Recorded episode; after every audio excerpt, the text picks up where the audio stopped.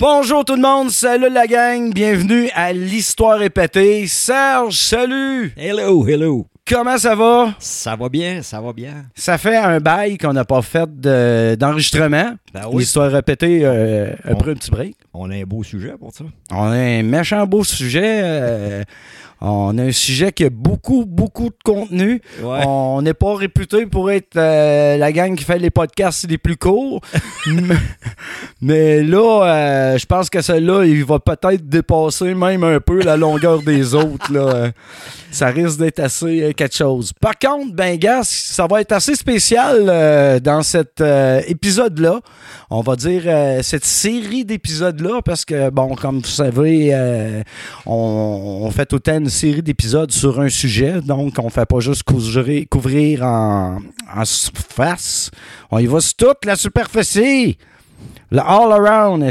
On essaye d'avoir le plus de détails possible. c'est Ben ça oui, qui nous allume. oui. Puis à part de ça, c'est dans ce temps-là que tu te rends compte que c'est l'histoire répétée en crise. Absolument, absolument. C'est que c'est quand tu passes en sur- survol, tout va vite, mais tout va pas loin. tout est dans tout. tout est dans tout. Hey, ça, là, ça, c'est notre phrase euh, fétiche. Alors, il faudrait quasiment marquer ça. C'est tout est dans tout. Je pense qu'on va faire des t-shirts avec ça, Ouais. euh, marqué tout est dans tout. Ça va être assez. euh, C'est made in Québec, ça, ça. Ouais, ouais, ouais. Puis on parle d'un Québécois, justement, fait que... Ça, Exactement, Hein, ça va- exactement. Ça va bien, ça va bien. C'est ça, c'est ça, c'est ça. Euh, gros nouveau, grosse nouveauté, gros nouveau. Il n'y a pas un gros nouveau. c'est une grosse nouveauté parce que le gros nouveau, il était petit, puis petit, ben, il est, petit nouveau, il est parti. Ouais. Euh, non, ce qui est très différent, la gang, c'est que Jean-François Doré, JF, qui était notre, euh, notre, euh, notre God son, ben, qui est toujours, euh, il est toujours affilié à l'histoire répétée. Là. C'est juste que JF avait beaucoup de, euh, de projets qui étaient sur, euh, je dirais pas sur la glace, mais qui étaient en branle euh, depuis euh, le début du COVID. Puis il y a beaucoup de choses qui s'est concrétisées euh, Mhm. depuis euh, dans ses activités. Donc Jean-François, il avait plus de temps, il avait plus assez de temps à accorder à un podcast parce que bon, euh, on sait bien, euh, tu veux travailler pour toi-même dans la vie, puis avoir ta business qui marche, puis être ton propre patron, c'est très normal, c'est très normal. Oui. Donc, euh, GF, je te lève, euh, je te lève mon chapeau, je te lève un gros cheers, parce que je sais que c'est moi qui t'ai traîné là-dedans, puis que t'étais pas nécessairement le gars de radio typique. Mais Colis, euh, t'as bien fait ça, t'es- c'est- c'était très agréable de t'avoir avec nous autres. Puis, euh, gars, on va te souhaiter euh, la plus grosse merde Ben pour ouais, tes ben projets futurs, mon gars. fait que ça, c'est la grosse nouveauté de, de cette saison. On y va par saison. On a décidé de clore euh, la première saison d'Histoire répétée avec les deux premiers sujets qu'on a couverts avec euh, GF. Euh, on a 10 épisodes euh, faits avec ça. Fait que euh, là, ce qu'on s'est dit, c'est que dit bon, on va, vu qu'on repart ça en, en- nœud, à deux, on, va refaire ça sur un. euh, Pas sur une autre formule, mais on, on- disons que bon, hein, gars, on, on va se laisser peut-être un petit peu plus de liberté dans le futur. On va voir. Donc, aujourd'hui, je me suis permis une petite liberté que je fais pas d'habitude. D'habitude, ce que je fais pour euh, expliquer un petit peu les sujets de la façon que je procède, sans trop rentrer dans le détail, c'est que je pars, euh, je fais euh, un survol d'un paquet de sites, Internet qui parlent de, du sujet. Des sites Internet écrits que je suis capable d'aller chercher du texte puis le, le domper dans un gros fichier qui finit que je trie, je refais le texte, je reclose, j'organise un peu les affaires Mhm. puis euh, ça finit par faire un- une émission. Sauf que là, euh, ce qui est bien différent, c'est que j'ai trouvé un texte qui était déjà fait, puis que c'était surtout bien important pour moi de si je lis un texte, je veux pas avoir de l'air de, de, de de perler là puis de, de changer ma façon d'être je suis ce que je suis puis c'est probablement pour ça aussi que vous aimez bien ça de la façon qu'on fait ça je cherche il y en a qui aiment ça le le Le- québécois authentique Le feront parler. Ouais, c'est ça, c'est ça.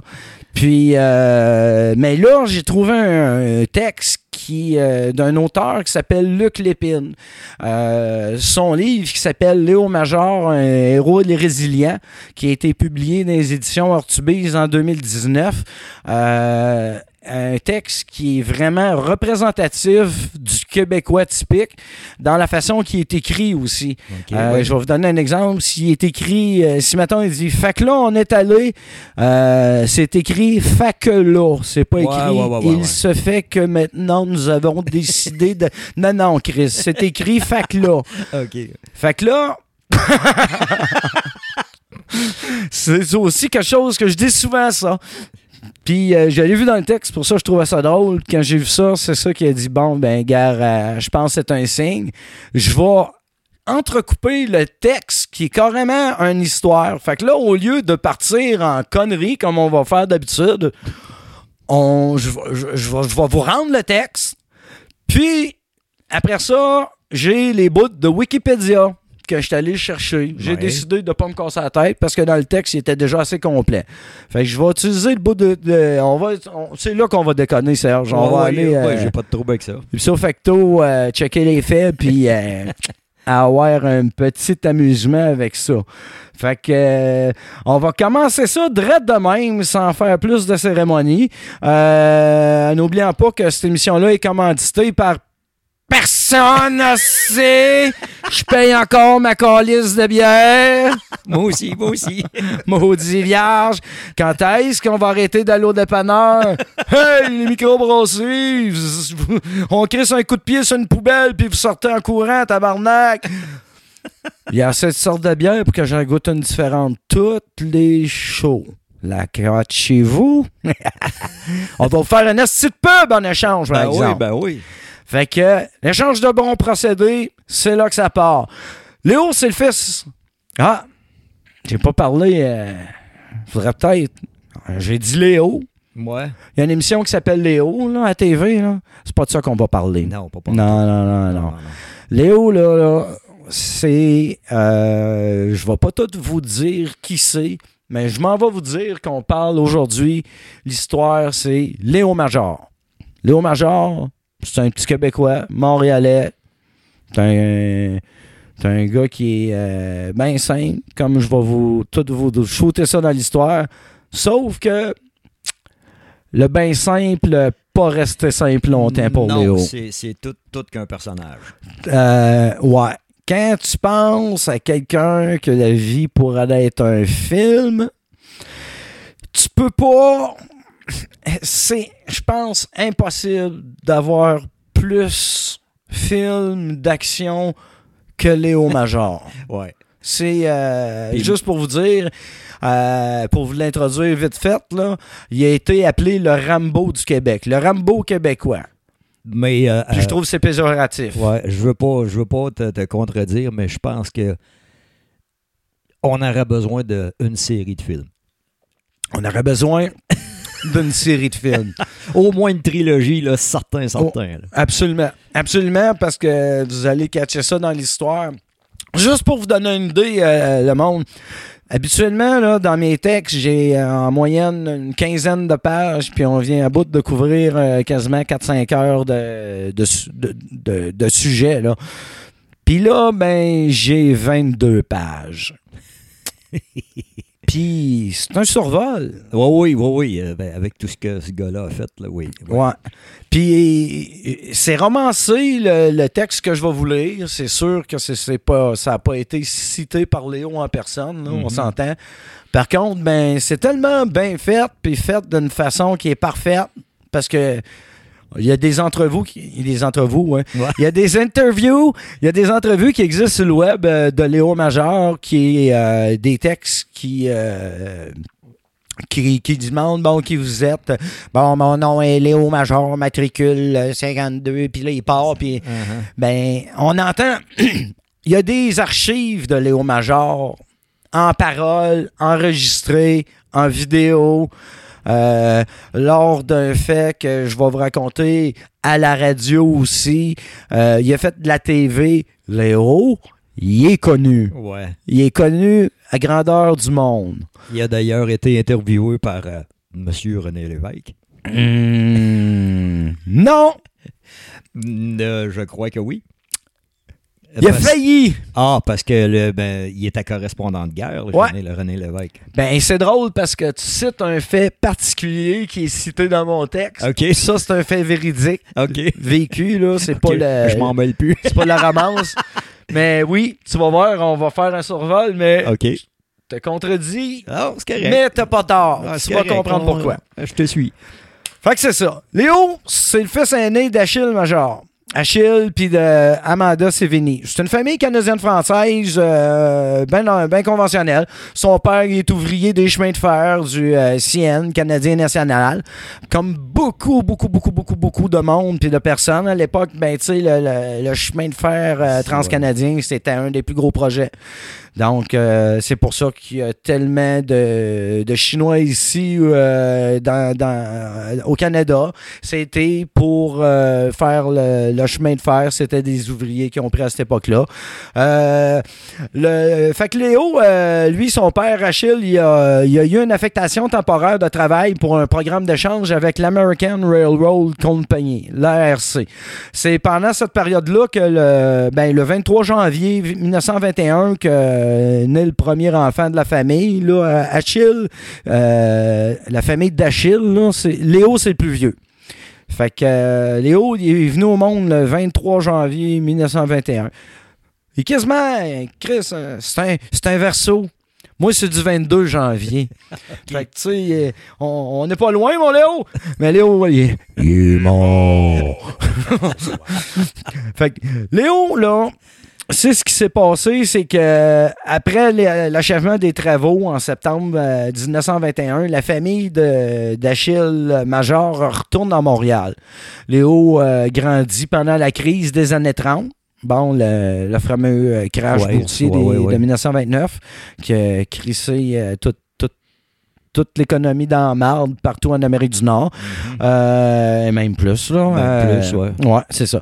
Des, euh, il restait dans un quartier ouvrier qui est, bon, dans, le- dans le texte de Wikipédia, ils disent un quartier chaud de Montréal.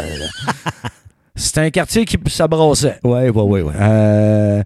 Il, est- il était, dans- il était dans, dans la rue des Érables, précisément au 1351 des Érables, en 1924, puis euh, au 4389 rue Chambord en 1935, puis après ça, c'est la rue Frontenac en 1938.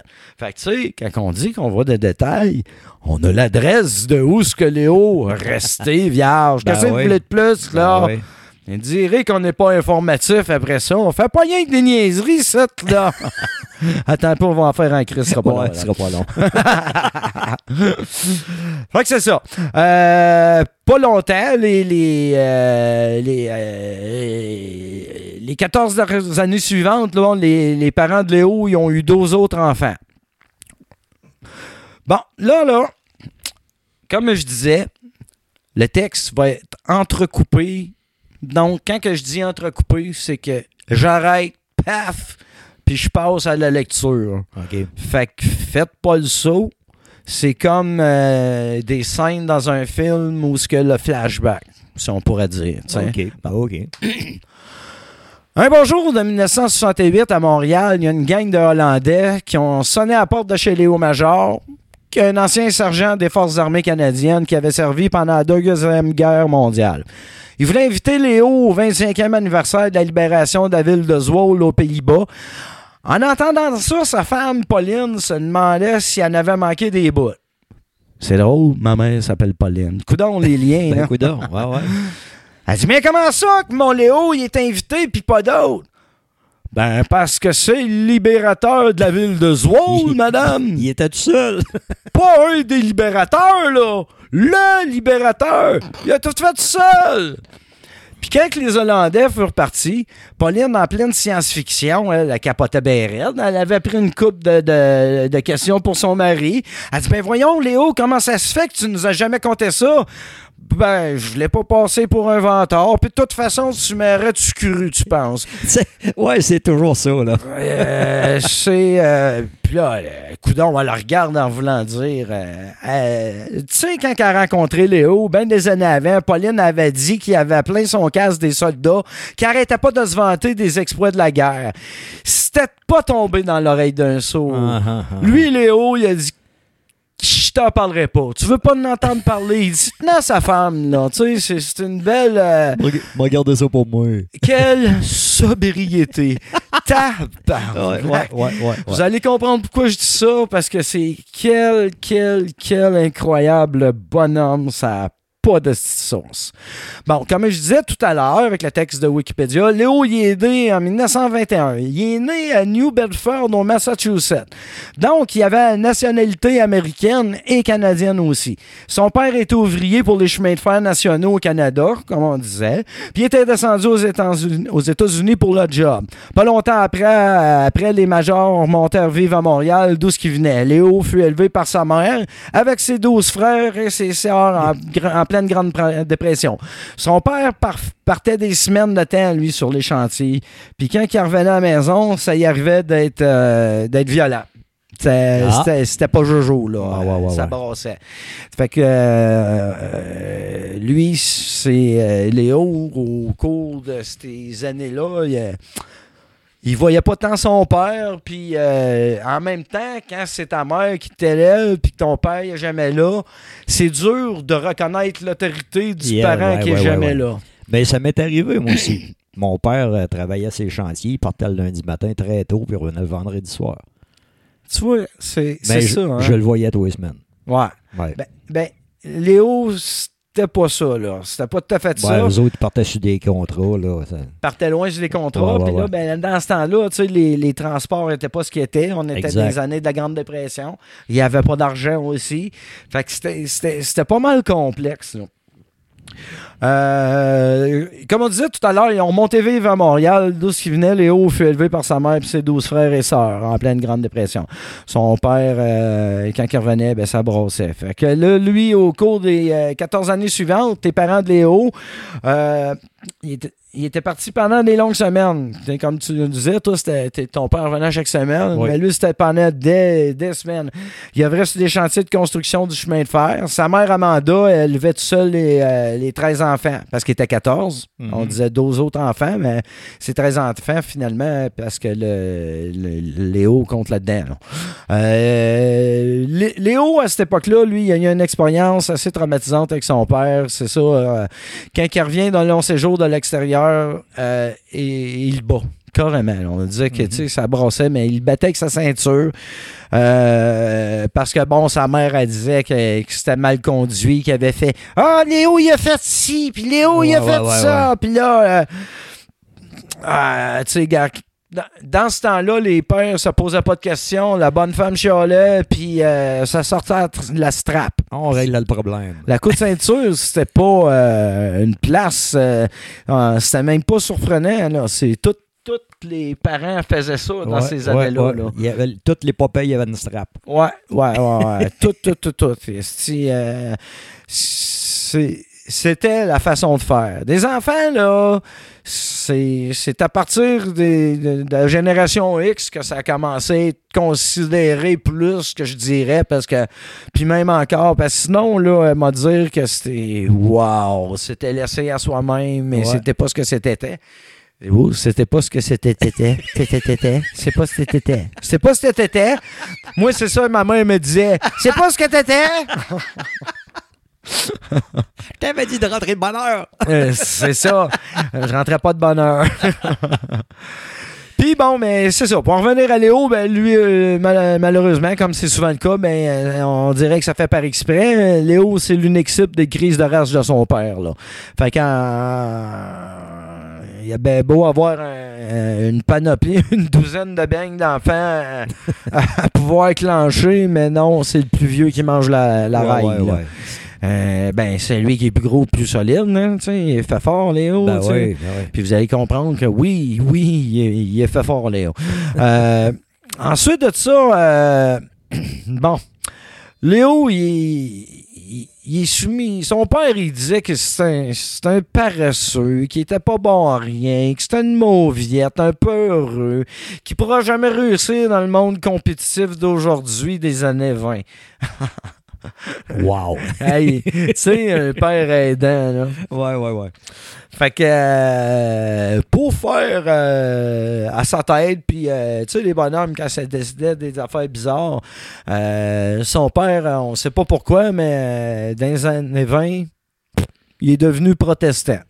Oh. Et, et- il devait en avoir contre l'Église catholique là, pour quelque chose, puis il a décidé d'embarquer dans la religion protestante. Hein? Je sais pas pourquoi. puis, euh, Elle sait bien pas. hein.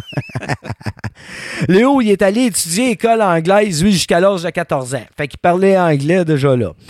À 14 ans, dans le- au cœur de la Grande Dépression, Léo quitte le domicile familial après une altercation avec son père pour aller vivre avec sa tante Annie puis son oncle Émile Major. Euh, il était également résident de Montréal puis parent du chanteur euh, Aimé Major. Ben oui, ben oui, ben. Ceux qui se posaient la question, là, moi je me la supposé, ben écoute, c'est une vieille référence, là, c'est comme tabarnak. Ça, on est- ça c'est encore plus vieux que Dicky Duff, là. Ouais.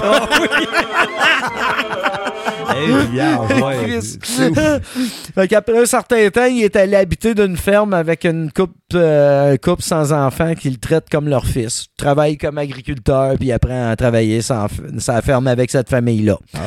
En 1938, euh, Léo se trouve une job comme travailleur de construction à la gare centrale de Montréal. Tu vois que tout est dans tout. hein? Ben la oui, ben la oui, gare, ben comme on disait tantôt, le chemin de fer, Eh oui. c'était l'industrie. Euh, alors, euh, c'était en chantier. il- C'était, il était en chantier de l'ancienne gare près du centre-ville. Il travaille physiquement, puis il, il effectue des quarts de 9 à 10 heures par jour, 6 jours par semaine. Il travaille en crise. Ouais. Il, il est- il a 14 ans, là. Euh, tu sais, oublions pas ça. là. Il a 14 ans, là. 9 à 10 heures par jour, 6 jours, jours par semaine. semaine, ouais. Mais c'était, c'était le lot de, de tous les travailleurs dans ce temps-là. là. Ouais, ouais, ouais. Il y en a même qui travaillaient le dimanche, euh, le dimanche matin. Il y avait un après-midi de congé par semaine. là. Ouais. Ouais. Puis Léo, euh, il était pas réputé pour ménager ses efforts quand il travaillait. Lui, c'était au fond, mon Léon, Ouais, ouais. tout par tout, Chris, la pédale dans le tapis, puis à voir, euh, on travaille, esti. Calme-moi pas. Fait que là, le contremaître, lui, il a remarqué ses efforts euh, puis son penchant du jeune homme pour les missions difficiles puis dangereuses. là. Parce que Léo, là, lui, euh, tout ce qui était tough, dur, euh, pogné d'un esti de raccoin, d'un petit trou, il était petit, fait qu'il y allait puis il était tout le temps le premier à, à lever la main pour, euh, pour aller faire ça. On, on- on le reconnaît déjà. Là. Ouais, ouais, ouais, ouais. Ça s'en vient, là. Ça s'en vient. là. Léo, à 14 ans, il hérite du dynamitage des trous des roches afin de consolider les pieux qui doivent soutenir les murs et les planchers du bâtiment. OK. Fait que si vous allez à la gare centrale de Montréal, le petit cul de 14 ans qui a dynamité les fondations de tout ça, Ouais, ouais. puis qui ouais. est allé crawler, à s'y rentrer dans le trou la tête première, aller placer des explosifs, Ah, le bâton de dynamite entre les dents. c'est Léo Major. Ouais, ouais. Déjà là, déjà là, tabarnak. Tu sais, c'est. Quel petit crise de pas reposant. Admirant. Tu sais, Ouais. je suis admiratif devant Ah le oui. gars, là, déjà. mais, là. mais co- combien, euh, tous ceux qui ont des jobs qui, qui les fait chier un peu, demandez-vous cette, cette question-là.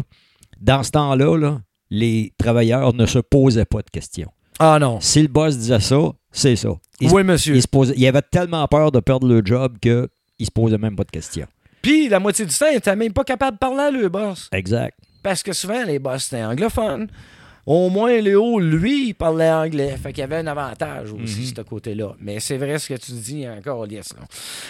Léo, en 1800, fait que, fait que, fait que, là, je retourne dans la tête. Tu sais, quand j'ai fait, fait que quand Léo, il a eu 18 ans, on s'imagine qu'il avait le goût de voir autre chose. C'était pas un tripeux de drapeau puis de patrie tant que ça.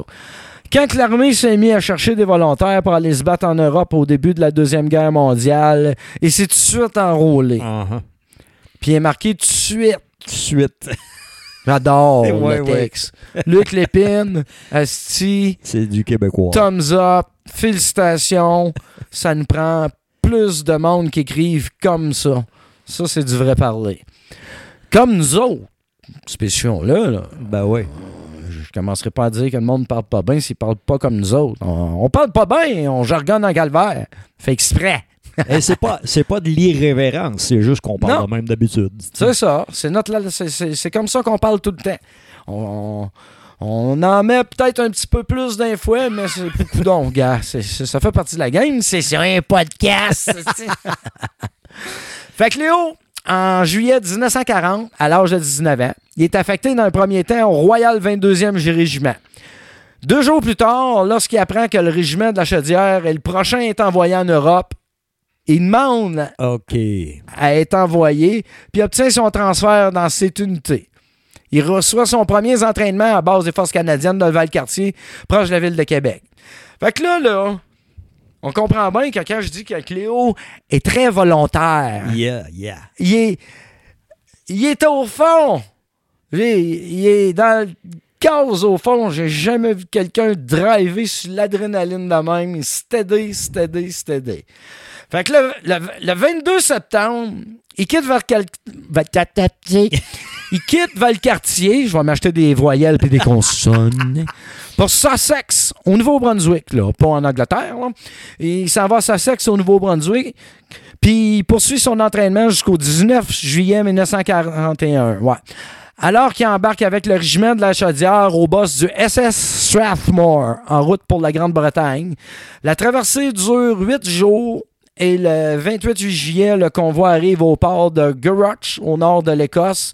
Le régiment prend ses quartiers à Aldershot le 31 juillet. Fait il part le 22 septembre, il arrive le 31 juillet. On a déjà parlé de voyages qui prennent un mois à traverser Ouais. l'Atlantique de l'Écosse, Irlande, dans ces places-là. À nous autres, ben c'est ça. Mais on est Avec l'en- 30 avec l'entraînement, puis tout, puis euh, tout, puis tout. Là. C'est ça. Tout, tout est fait, là. Fait qu'on comprend vite que Léo est capoté. Capoté ben raide. euh. En 1940, il est parti en Écosse. Bon, avec le régiment de la Chaudière. Il était pas là pour se pogner le beigne. Les hommes d'entraînement du matin au soir, 6 jours semaine, 50 semaines par année. Une fois rejoint le régiment de la en Écosse, l'entraînement débute puis dure trois ans et demi. Là, il s'est entraîné un bout. Dès l'autre, du, dès l'autre, tu sais, l'entraînement commence le Ouais, matin ouais, ouais. jusqu'au coucher du soleil. Six jours par semaine, 50 semaines par année. Léo, c'est un des rares à maîtriser l'anglais. Euh, donc, la majorité des recrues du régiment euh, pouvaient difficilement parler euh, l'anglais. Euh, Léo progresse rapidement dans les unités d'entraînement à base militaire. Puis, euh, il se spécialise dans le tir de précision, la reconnaissance et les opérations de commando. Euh, il se révèle qu'il a des excellentes capacités visuelles, auditives, puis d'infiltration, puis d'endurance. Durant son temps libre, il s'entraîne à la boxe. Euh, c'est un tabarnak de package. c'est le genre de gars que quand, quand tu rencontres qui a 18 ans, qui a l'expérience de vie déjà quasiment Mhm. deux hommes. ouais, ouais. Euh, euh, tir de précision, c'est quand même euh, pas rien dans l'armée. là. Euh, quand t'es sniper, euh, bon, je le sais, j'ai été fusil croisé couronné à l'époque d'un cadet. C'est des Oh. épreuves quand même très, quand même ri- rigoureuses là, pour parvenir à ça, à être couronné fusil doré. Tu sais, fait que c'est c'est c'est une fierté, mais là, c'est un autre niveau. Là, on est à un niveau de, de, de, de sniper. Là, Ouais, ouais, ouais. Puis là, euh, pas juste ça. tu sais, Fait que c'est ça. En 44, le débarquement, euh, le régiment, euh, pas le débarquement, mais en 44, en, en 44. Ça va bien. C'est parti. Le monde, j'ai même pas trois gorgées de bière de prix, puis je déparle, esti. Je parle en lettres attachées, moi, constamment. C'est- C'est 40 c'est c'est 4 des 1000 pattes. Moi, ouais, c'est ça. Moi, je fais de la dyslexie euh, momentanée euh, direct. Comment on appelle ça? ouais, la, la dyslexie automatique. Moi, c'est pas en la Ok. lisant, c'est en la disant. Ouais. Tabarnak. Que c'est ça. Ça va en Oh. prendre des mille pattes pour débarquer ça. fait que durant euh, cette période d'entraînement-là, euh, il a connu, il s'est lié, d'amitié avec un gars qui s'appelait Willie Arsenault. C'est un soldat canadien-français de Montréal. Ils sont devenus hyper chums, euh, puis ils se sont pas lâchés. C'était Ouais. vraiment deux, les deux fidèles comparses. Pareil comme on voit dans tous les, les films de guerre, Ouais, les ouais, deux gars qui se lâchent pas, puis c'est ça. En 44, le régiment Léo, il était fin prêt. Juste à temps pour le débarquement de Normandie déjà là, on embarque dans le live action en tabarnak. Le 6 juin 44, Léo participe au débarquement de Normandie sur la plage de Juno Beach avec le régiment de la Chaudière, alors que les troupes canadiennes et anglaises du Queen's Own Rifle of Canada, ah, on les connaît Oh. eux autres, Ben oui. esti, ils, ont, ils ont combattu les Feniens. Oui. Ben oui. Puis, ils sont cloués au sol, les Queen's Zone Rifle. Oh. Tu sais, les quickest out of Ridgeway, si on s'en souvient. Ouais, ouais, ouais, ouais, ouais. Oh, ouais. Ben, ils sont encore dans la merde. Fait que là, c'est le, c'est le régiment de la Chaudière qui va aller sauver. Hostie. Euh, là, ce qui se passe, c'est qu'avec cinq autres soldats du régiment de la Chaudière, Léo détruit une partie du mur d'un bunker abritant un nid de mitrailleuse allemand en posant une mine, une mine euh, Bangalore. C'est une sorte de mine euh, qui est. Qui, qui, qui- qui était de l'époque, là, dans- dans- utilisée par l'armée canadienne. Le bulldozer qui accompagnait son régiment, il a fait une brèche dans le mur, puis les soldats canadiens ils ont réussi à surprendre une douzaine de soldats allemands, puis les faire prisonniers. On- ouais, c'est un, c'est un début, là. Fait que là, c'est un début. Léo, Léo, Léo, puis avec cinq autres hommes. On nomme même pas les cinq autres. Ouais. Fait qu'on s'entend dessus que c'est Léo qui a tout fait, là. Ouais, c'est ouais, lui ouais, qui a pitché la mine, c'est lui. Mais il y avait cinq gars avec lui, fait qu'il faut qu'il en parle. c'est une petite gorgée de bière. Ah oui, donc.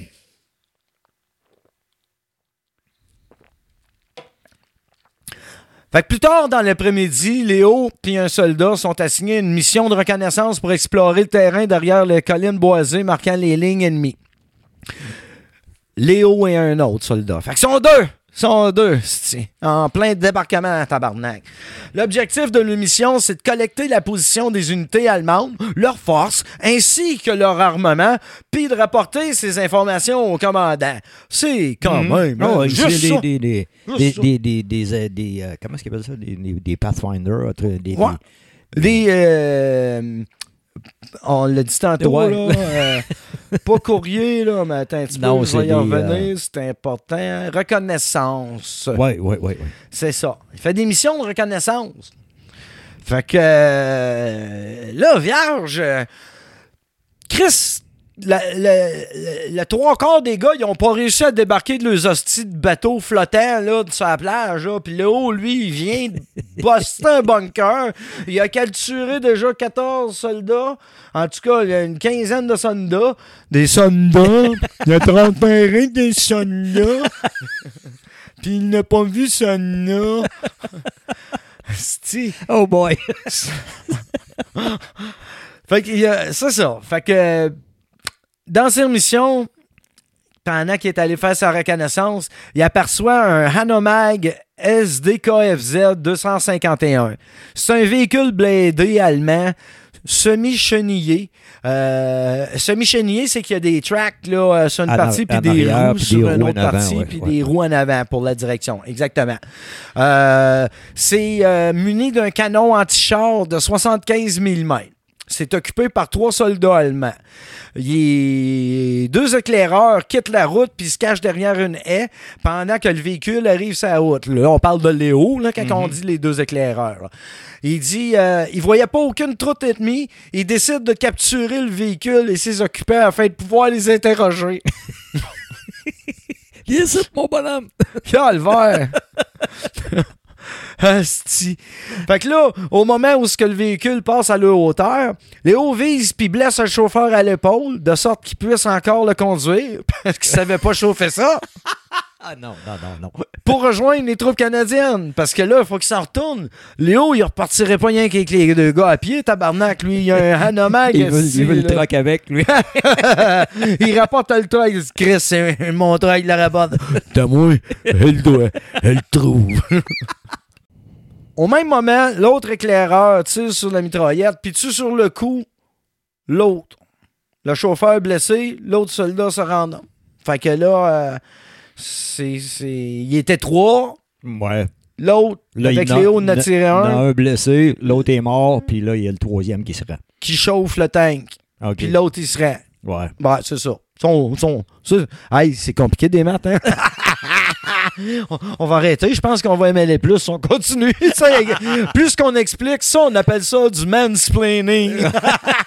ah, câlisse. Oh boy. Euh, le soldat, les soldats canadiens indiquent par la suite au chauffeur de prendre la direction du quartier général des Forces armées canadiennes, Euh, à peu près à 5 km de leur position.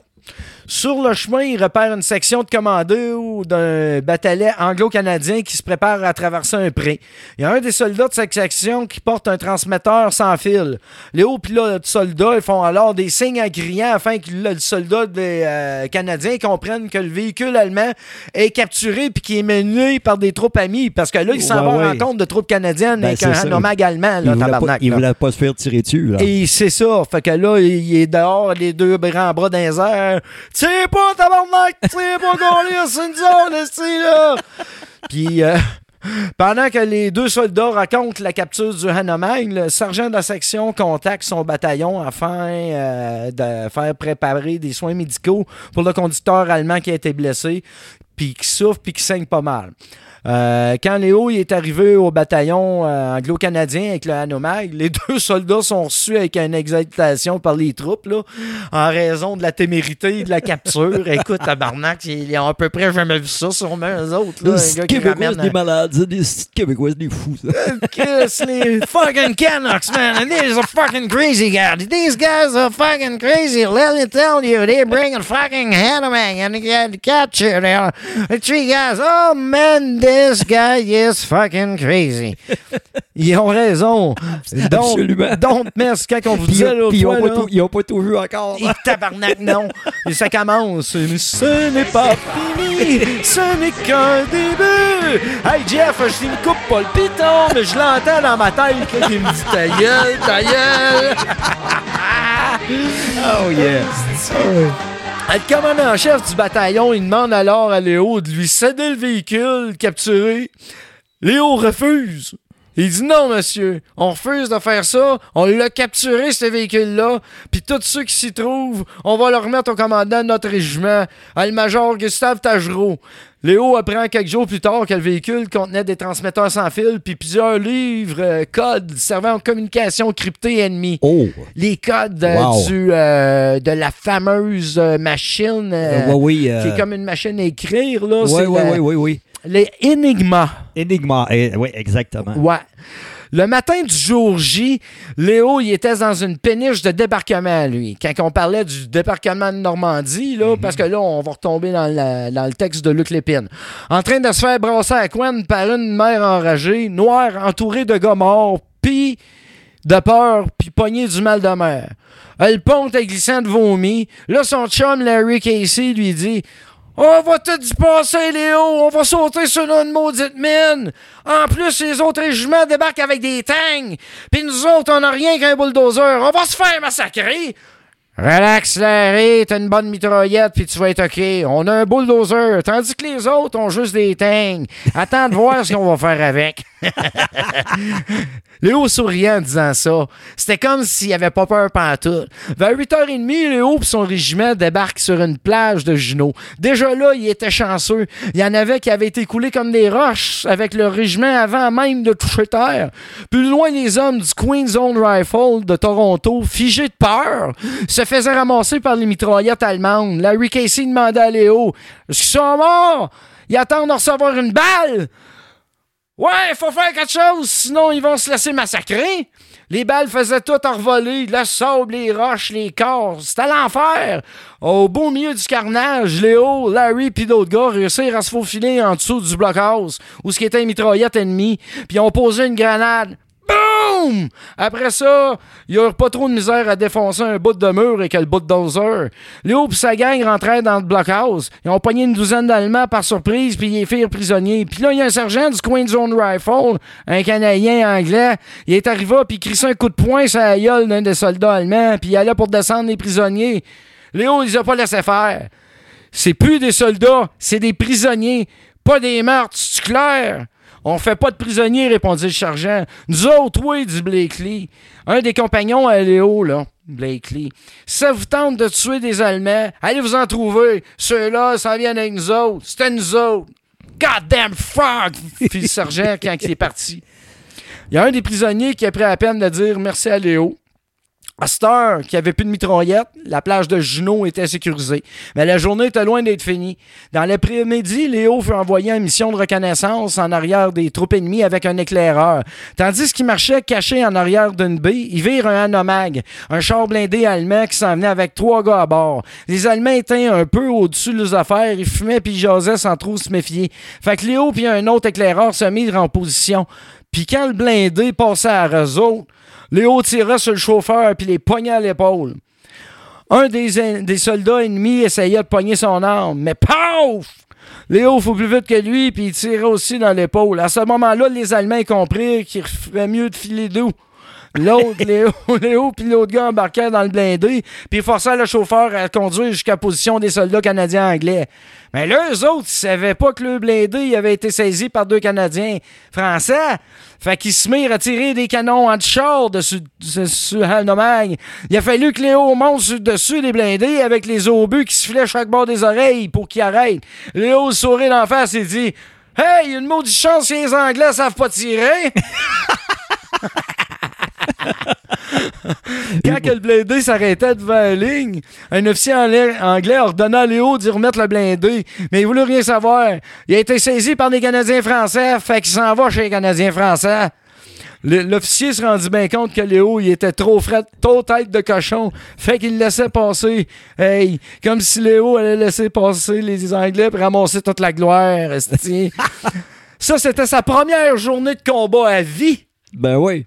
Oh, il aurait eu quoi... on fait juste commencer. Là. Oh, oui. il aurait eu de quoi se vanter juste avec ça. Mais le texte, l'écrit, mais il faisait rien que commencer. Il faisait rien que commencer. Le texte, oh, le texte suit. C'est Serge, Serge. C'est capoté, mes reines. C'est capoté. Bon, je sais qu'on se répète un peu quand je retombe dans le texte à Luc Lépine. Par contre, je trouve ça nous un petit peu comme dans l'action du moment. Ben oui. Coudon, si vous aimez pas ça, dites-le nous, puis on recommencera plus, c'est promis. Mais en attendant, moi, je m'éclate. Le 24 juin 1944, Léo et quatre soldats sont affectés à une mission de reconnaissance. Des lignes ennemies lors de la bataille de, de Caen, Saint, C-A-E-N. Quand? Quand? Quand? Ouais. Merci, Serge. Je n'aurais pas su comment le, comment prononcer ça. Je suis assez certain de mon coup pour ça. C'est sans qui est sans, quand? ils, arrivent, ils arrivent face à face avec une patrouille de, la première Pander Division SS Liebsteindacht SS Adolf Hitler, composée de cinq soldats allemands. Les soldats canadiens tirent sur la patrouille et tuent quatre soldats allemands sur le coup. Le cinquième soldat, mortellement blessé, réussit à lancer une grenade au phosphore. Dans l'explosion, Major est blessé à l'œil gauche. Il est par la suite transporté dans un hôpital de campagne afin d'être examiné. Le médecin qui le soigne lui déclare Mon ami, la guerre est finie pour vous. Ah non, je vais le faire plus solennel. t'as peu, t'as peu. Mon ami, la guerre, c'est fini pour vous. tu beau, ça? Il parle bien, ce médecin-là. Il savait pas qui qui parlait. Exactement. Il dit C'est impossible, monsieur. Je suis un tireur d'élite. Dans ma section, ils ne peuvent fonctionner sans moi. Mon œil droit est parfait. C'est de l'œil que j'utilise pour le tir de précision. Je refuse d'être évacué. Un médecin, pas le choix, le renvoie dans son unité après lui avoir fait un bandage avec un beau petit cache-œil. Selon lui, il ressemblait à un pirate. C'est sûr, c'est un œil de pirate qui avait ben, face. Voyons donc, voyons donc. Léo continue son service comme éclaireur et tireur d'élite. Là, là, il n'y a pas eu une journée de repos, là. Non, non, non, non. Il est allé là, il a perdu un œil, il s'est fait taper, il a demandé à retourner au plus Chris. Il a 19 ans, le petit tabarnak. Ouais. Il a 19 ans. Ouais, ouais, ouais. Ça prend des couilles en or, esti, calvaire, pour vouloir retourner au front. Exact. Après ce qu'il a vécu, puis déjà après les trois exploits majeurs qu'il a fait, il y en a qui ont des, des médailles pour moins que ça. là. Absolument.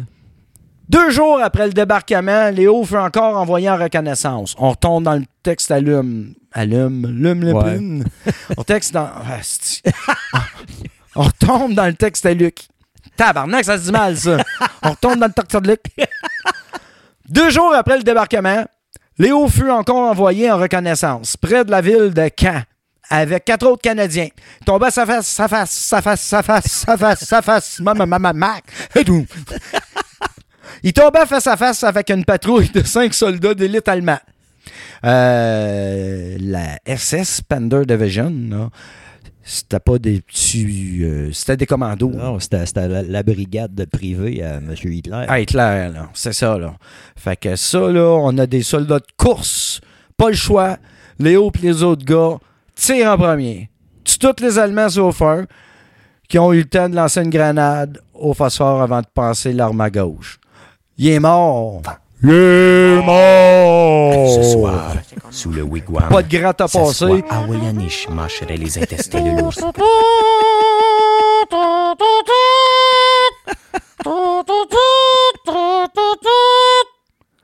Euh, Je pourrais pas faire la note plus haute.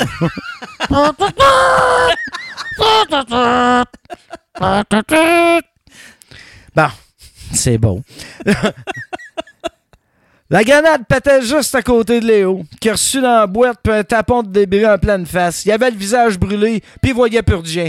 C'est un cas d'hôpital. Rendu là, le sous-officier infirmier lui dit Ben voyons, ton œil gauche est scrap, c'est bien de valeur, mon jeune homme, mais tu vas falloir te renvoyer en Angleterre. La guerre, c'est fini pour toi. Hein? Oubliez ça! Je suis un franc-tireur, mon unité peut pas se passer de moi. Moi, mon œil droit est bien correct, ça donne bien, c'est lui que je prends pour viser. Fait que moi, je m'en retourne. Le sous-officier, il fit un bandage, puis avec un cachet, puis il retourne au combat. Léo trouve ça bien drôle, hein? J'ai l'air d'un pirate. Ce gars-là, il avait rien pour le décourager. Pendant les trois mois qui suivirent, les forces alliées continuèrent d'avancer de plus en plus, creux dans le nord de la France puis en Belgique. Le 1er octobre, Léo et son régiment étaient rendus aux Pays-Bas. Ça commençait à faire loin de la Normandie pour acheminer du stock jusqu'au front. Fait ça prenait un port plus proche. Celui d'Anvers qui avait déjà été repris par les Anglais dans d'Angleterre. Mais pour que les bateaux puissent euh, se rendre, il fallait éclairer les Allemands tout le long de l'estuaire de l'Escaut. Ça, c'est un job pour les Canadiens. Hein? Chacun sa job. Tout est dit. Les jobs extrêmes, Oui. les jobs durs à faire dans la guerre, dans la Deuxième Guerre mondiale. Les Canadiens sont là, les Canadiens, les Canadiens. Ça a commencé en France en Première Guerre mondiale, Vigny, puis toute la kit. Là, Ouais. puis ça s'est poursuivi en deuxième. Eh ouais. Ah oui, euh, oui, les petits, Canadiens, c'est de la chair à canon, ça. Les petits Canadiens, ouais, ils sont forts. On les bande, ils bandent en envers, mais tous les bords, sur les lignes de l'ESCO, moi, c'est putain, même sur, sur, sur, sur le front, et puis, putain, il y a, ce- y a ce mec-là, Léo, qui, qui la pédale, la pédale au plancher, traverse les lignes de Petzerfurt une belle tartone.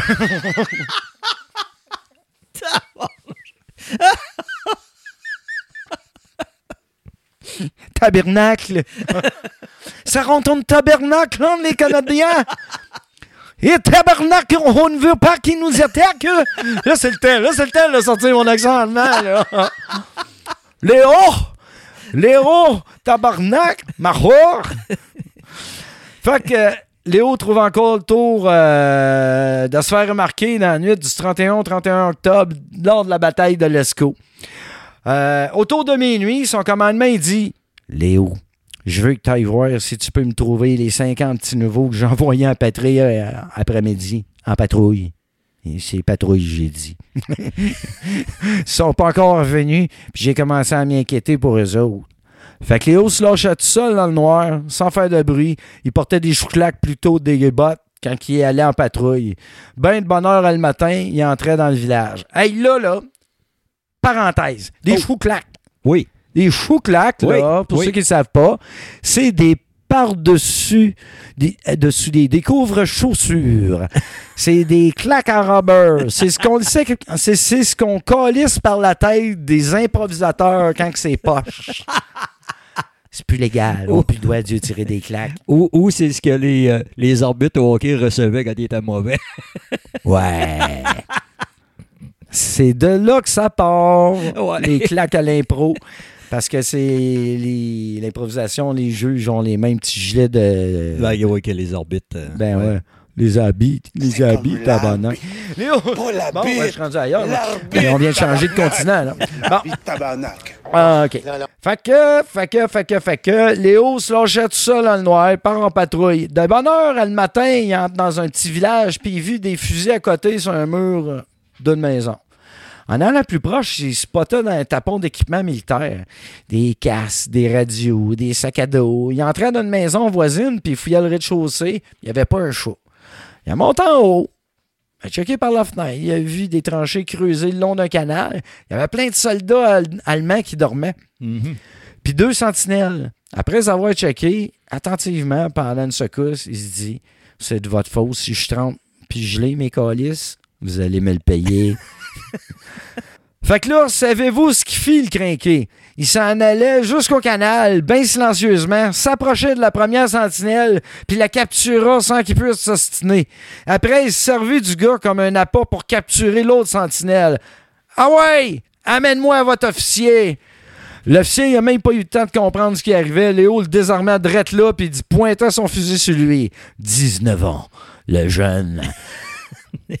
Lève-toi puis réveille tes hommes. Faut vous en venir tous avec moi.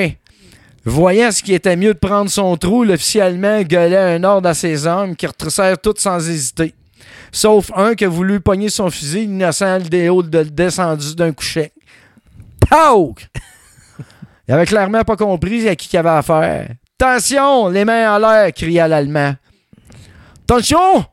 Tabarnak! Nein, nein, nein! Frère, du nicht vier, de vier, de fire, not fear the fire! Not fear the fire, tabarnak! Donc, tire de crise de fou dans le léon, il repart, il nous marrait! Les Allemands l'ont resté tellement fret qu'ils ont levé les mains puis se mirent à marcher en file comme des enfants d'école dans la direction Cléo le pointait avec son fusil. C'était bien beau, mais il fallait qu'il ramène à son régiment ces prisonniers-là. Un moment donné, c'est écrit de même, moment donné, j'adore, Léo tombait sur une gang de SS qui se mirent à tirer dessus. Pas impressionné pour deux scènes, Léo continuait de pousser ses prisonniers en avant, même si plusieurs furent blessés ou tués en traversant le village. Puis là, il y a un char d'assaut allié qui se pointait. C'est bon, s'occuper de vos prisonniers, diriger les gars à bord. Il dit, là, Léo, il dit, je suis correct. Allez donc tirer sur les SS à la place. M'en occupe des gars, moi. M'en occupe. C'était à moi, ces gars-là. C'était à moi. Les ramène. fait que Léo pis sa trollée d'Allemand continuèrent leur chemin. Puis là, vous me créerez pas, mais c'est, c'est pas 10, pas 20, pas 30, mais 93 soldats que Léo amenait au poste de commandement du régiment de la Chaudière. Puis dans tout ça, ça fait un mois qu'il la guerre. Ouais! Son commandant, il avait la gueule à terre. Il dit Vous allez bien me dire, franchement, comment qu'un gars tout seul a capturé 93 soldats ennemis? Tu ne prends-tu pour des valises? Euh, Je vous comprends. Ça n'a pas d'allure, pourtant ça a bien l'air que c'est vrai. Même pour ça, on a voulu le décorer de la médaille de conduite distinguée. Mais il a dit non! Parce que. c- Il, il- il- il a pas voulu. ma job. Moi, je fais avec ma job. moi. Ouais, mais non, c'est pas pour ça qu'il a refusé. Il a refusé parce que c'était le maréchal Montgomery, Oui, oui, oui, oui, oui, ok, ouais. le numéro un de l'armée du Commonwealth, qui allait le donner. Ouais. Puis il voulait rien savoir. Ouais, il disait que c'était un deux de pique. Il disait que c'était un gros incompétent, deux de pique, puis que, gars, il voulait rien savoir. Tu refuses la médaille la plus prestigieuse, esti, ou à peu près, puis parce que t'as des principes. C'est Ah, fantastique. C'est du Léo tout le tour. J'adore, j'adore ce petit gars-là. Afin de retrouver 50 soldats anglais envoyés par la patrouille dans l'après-midi qui ne sont pas venus le soir, Léo y est envoyé seul en reconnaissance, la nuit. Il repère deux soldats allemands marchant le long d'une digue. C'est euh, comme, comme le temps il est froid et pluvieux, Léo déclare Je suis gelé, je suis mouillé à cause de vous autres, vous allez payer. Mais il, il- il capture un, puis tue l'autre qui a tenté d'utiliser son arme. Là, vous aurez compris qu'on est en train de revenir sur le bout de Wikipédia de ce que je viens de raconter. Fait que c'est. C'est assez euh, capoté, ça, là, là, parce qu'on sait à la fin de, de tout ce euh, texte-là qui, qui ramène 80. 93. 93 soldats. allemands. 93 soldats. As-tu pensé, là? Être un Allemand, t'es un, un officier allemand, là. Puis tu te fais capturer par un petit Chris de jeune avec son œil de pirate. Ils sont fous, les Québécois. Ils sont fous, ils sont fous, ces Québécois, calvaire! Tavernaille! Léo! Ah. Donc, euh, il dit, je suis gelé, je suis mouillé à cause de vous autres, vous allez payer. Fait que là, il capture un, captu- il tue l'autre, l'autre qui a tenté d'utiliser son arme. Il utilise son prisonnier comme appât pour se saisir du reste de l'unité. Major continue sa mission avec comme objectif de capturer le commandant de l'unité et de forcer celle-ci à se rendre. Quand même, euh, il y a des... Il est imaginatif, il y a Ah, beaucoup ah. d'imagination. Ah oui, oui. Mais Chris, ça marche, tu sais. On le fait! Ouais! Oh oui, let's go! Ouais! Let's go! On le fait! Ouais! On le fait! Un crinqué, ça. Ça, ça devait pas être reposé dans la gang. Hey, on devrait sauter en dessous du pont. On le fait! Plou! Tabarnak! Major, laisse-nous le temps de réagir, esti!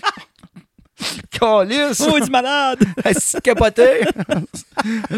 Hey, Major continue sa mission avec comme objectif de capturer le commandant. Fait qu'il l'a. Il capture le commandant, il capture la garnison, puis euh, là, il croise une autre batterie d'artillerie allemande qui est alertée par les tirs de Major. Fait que là, l'artillerie fait feu sur la colonne de prisonniers, tout en blessant puis en tuant certains. Major méprise le feu de l'allumé. Il escorte ses prisonniers jusqu'à la première ligne canadienne. Il a croisé un char M4 Sherman sur le chemin. Léo demande à l'é- à l'équipage du char de tirer sur la batterie afin de faire cesser leur tir. Léo, là, il se promène puis il dit au monde quoi faire. Ouais, ouais. si, si, fais ça, toi, moi, je fais ça, toi, hey, donne-nous ça, non, je te le donne pas. Puis, si tête de cochon. Sa femme, elle, elle l'a dit bien comme faut au début. Hein. Ça, Ouais, c'est pas ouais, pour ouais. que sa tête de cochon. Léo revient au camp après une- près d'une centaine de prisonniers. On sait exactement combien, 93. C'est pour cette raison qu'il est nommé pour la DCM, la Distinguished Conduct Medal, la médaille qu'il refusait, car il vient au général Montgomery, Mon- Mon- Montgomery de lui me remettre la décoration que Major juge militairement incompétent. Et- et ça aussi, je reviens encore sur son âge. C'est 18-19 ans, puis ça juge des, des générales. Ça a un mois d'expérience en pleine guerre. C'est calvaire. tu sais, c'est comme. Tu sais, moi, j'en connais bien. Ouais, Johan, attends que le nombril te sèche avant de commencer à chialer, m'agacer, pis dire que tout est pas correct, T'es esti. deux de pique, t'es- t'es t'es deux de pique, toi. Laisse-moi faire, laisse-moi faire. C'est ça.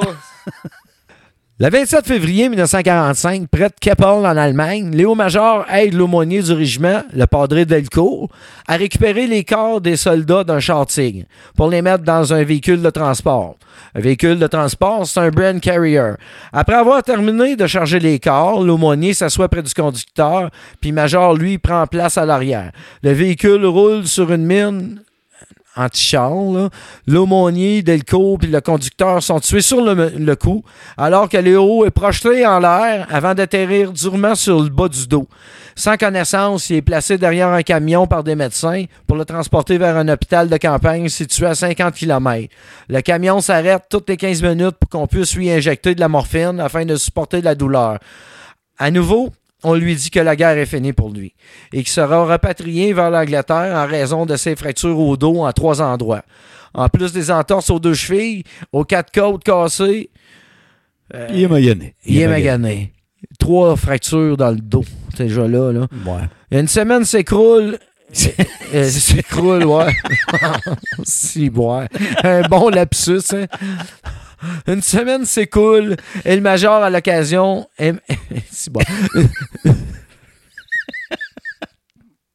Une semaine s'écoule et Major a l'occasion de fuir. Il réussit à obtenir une Jeep qu'on le. Asti tabarnak! Hey, Serge! Ah, écoute bien ça. Une semaine s'écoule et Major a l'occasion de fuir. Il s'enfuit de l'hôpital. Il réussit à obtenir d'une Jeep passante qu'on le conduise à Nimeg, une ville où il a précédemment rencontré une famille hollandaise, les Slippenbeck. Slippenbeck. Ouais. Il s'en va coucher avec son sleeping bag Sleeping Bag. Je la voyais venir direct là, là. En parlant, me prendrait bien une petite bière, moi. Une sleeping bag. oh. Puis, puis là, là, Testi, là, il séjourne chez la famille pendant un mois. Puis il va rejoindre son unité le 29 mars Pas fini, 1945. Je commence, là. Je suis pas fini, moi. Fait que là, si on compte, 27 février 1945, il se fait sauter le cul. Mhm. Il a le dos pété à trois places. Il y a les deux chevilles cassées. Il a- euh, non, il y a des entorses aux chevilles. Ouais. Il y a quatre côtes cassées. Et il manque un œil. Il Au- manque un œil. Au départ. Tabarnak! Il commence à dire... il commence- C'est- là, de là qu'est sorti, là, qui est inventé euh, Monsieur Patate. Chris, oui, oui, oui, oh oui, mais ça, mais ça, mais ça, il doit relater avec Martin Deschamps, lui. Ah, aussi, ouais. Non, c'est pas fin. ah, mais c'est pas moi, c'est, ça a été dit avant. Non, c'est les grandes gueules qui avaient dit ça dans le temps, puis je, je répète les paroles d'autrui. Quelques mois après son exploit de malade, Léo faisait le tour d'un champ de bataille avec le padré de son bataillon. Dans un Brand Carrier, une espèce de petit blindé léger avec le dessus ouvert, ce combat-là avait été particulièrement épouvantable. Mais là, les balles avaient arrêté de siffler, les roquettes avaient fini par péter, puis il régnait littéralement un silence de mort. Ça sentait comme un méchoué dans le cours du York. Il y avait des. Ça, c'est Luc Lépine, là. oui, oui, oui. Il y, a- il y avait des Allemands carbonisés éparpillés un peu partout. Une roquette avait fessé direct dans le char d'assaut, puis il avait revolé comme des catins à guenilles. Il y avait aussi quelques soldats canadiens morts qui s'étaient retrouvés à mauvaise place quand c'était pas le temps. Faudrait ramasser pour les ramener au régiment, dit le padré. Non, le padré, il aurait dit Faudrait les ramasser pour les ramener au régiment. Il parlait de même, les Ben oui. curés, les Mhm. curés à l'époque. Faudrait les ramasser pour les ramener au régiment, dit le padré. Léo, elle a tout de suite cherché les cadavres pour les mettre dans le bren. Quand il eut fini, le chauffeur puis le padré s'assit en avant pour repartir. Léo, lui, s'est assis en arrière avec les corps. puis il allumé une cigarette pour cacher la senteur de mort. Oh. Euh, Le Bren venait de mettre à rouler quand Léo a entendu une ciboire de grosse explosion. Là, c'est lui qui revolait dans les airs à part ouais, planer comme un abri tempo poigné dans le vent. Il atterrit vraiment raide sur le dos dans la boîte, puis il perdit connaissance. Euh, Le Bren avait roulé sur une mine, puis il valait pas mieux qu'une scène- qu'une canne de bine passée dans le tordeur. Quand Léo sortit des vapes, il était encore à terre, tout égarouillé. Puis il y avait deux docteurs qui le regardaient. Êtes-vous correct? Est-ce que le padré va bien? demanda Léo. Pense- pensait pas pantoute à lui-même. Les docteurs disent rien. Il était mort, le padré, puis le chauffeur aussi. Il met Léo sur une civière, puis dans un jeep pour qu'il raille vers l'hôpital de campagne sur des chemins bouetteux, plein de trous pis de bosses. Il est arrivé de quoi à son dos, puis ça regardait mal en tabarouette. Il se ferait tellement le martyr qu'il fallait arrêter aux 15 minutes pour lui donner de la morphine. À l'hôpital, le docteur, il n'y avait pas des bonnes nouvelles pour lui. Trois vertèbres, puis plusieurs côtes de cassées, puis un entorse aux deux chevilles. Encore une fois, il se fait dire que la guerre, c'est fini pour toi. Mais Léo, il était fait d'un autre bois que le reste du monde. Puis il était d'un nasty tête de cochon. Après une semaine, Léo, il était tanné d'être là à rien faire. Fait qu'il se mit dans l'idée de regarder, de sauver l'hôpital. Non, il n'a pas sauvé l'hôpital, là. Il s'est sauvé de l'hôpital pour rejoindre son bataillon. Puis aussi, tant qu'à faire, faire un croche par Nimec chez la belle Antoinette Spelpenbeck. il avait rencontré l'automne d'en- d'avant. Mais là, c'était pas d'avance. Le docteur, il avait posé une gériboire de gros plâtre tout autour du torse. En plus de ta chalet, ça le, rend ben- ça le rendait bien trop facile à spotter. Ah, Parce que ce calice de tête de choriste de cabochon-là, de ce petit clown, il se sauvait de l'hôpital à moitié tout cassé pour aller retourner la faire la guerre. Ah oui, il faut que j'aille me battre, il faut que j'aille me battre. Tu sais, lui, la guerre des tucs, là. La guerre, la guerre, c'est pas une raison pour se faire mal, là. Non, ça ça Non, pas, ça ça pas pas dans son livre, non. non. Le lendemain matin, aux aurores, Léo volait une froc de soldats assez grosse pour deux gars, puis il se poussait en douce. Puis tu parles d'un addon, un jeep de l'armée de l'air s'en allait justement à Nimeg, puis quand il y avait une place à bord, en arrivant là-bas, il tombait face à face avec la mère d'Antoinette qui comprenait pas pantoute ce qu'il faisait là. Et il dit Ben voyons, vous n'êtes pas censé être parti libérer la Hollande, vous Les Slippenbeck étaient quand même bien contents de le voir, là. Et ils l'invitèrent à rester pour une secousse, temps de reprendre du mieux. Un mois après, Léo allait voir les Slippenbeck puis il dit Le père, voudrais avoir une scie, s'il vous plaît. Il est sorti dehors avec la scie. Toute la famille avait le nez collé dans la fenêtre pour voir ce qu'il était pour faire avec ça.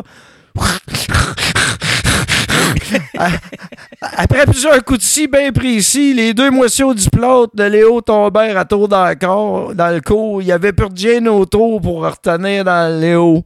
Rien au monde ne la retiendrait plus longtemps que ça. Ni mines, ni grenades, ni les nazis, puis encore moins les tabarnaks de Géribois de, de gros. Il- Ça me fait chier, je vais te chier, je vais te scier.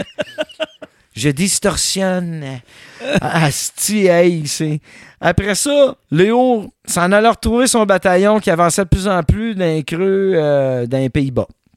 Libérant ville après ville avec l'aide de la résistance hollandaise partout sur les passages, les Canadiens, les habitants fous comme des balais les accueillèrent en criant des merci puis des hurrahs. À Zutphen, Zutphen, Léo se payait tout un trip en se faufilant tout seul puis en éliminant des tireurs d'élite puis des officiers SS avant même que les troupes canadiennes rentrent dans la ville. C'était un spécial. Tabarnak! On sait-tu s'il a fait de quoi avec la petite sleeping beck? One, ouais, c'est sûr que Sleepy avec la Sleep in Beck, il a donné des. Il a Sleep in Beck. C'est pas un bed, Ouais. c'est un Beck and Breakfast. c'est juste, euh, juste une petite question là. D'après moi, le Sleeping Bag s'est fait aller, c'est Sleeping Beck.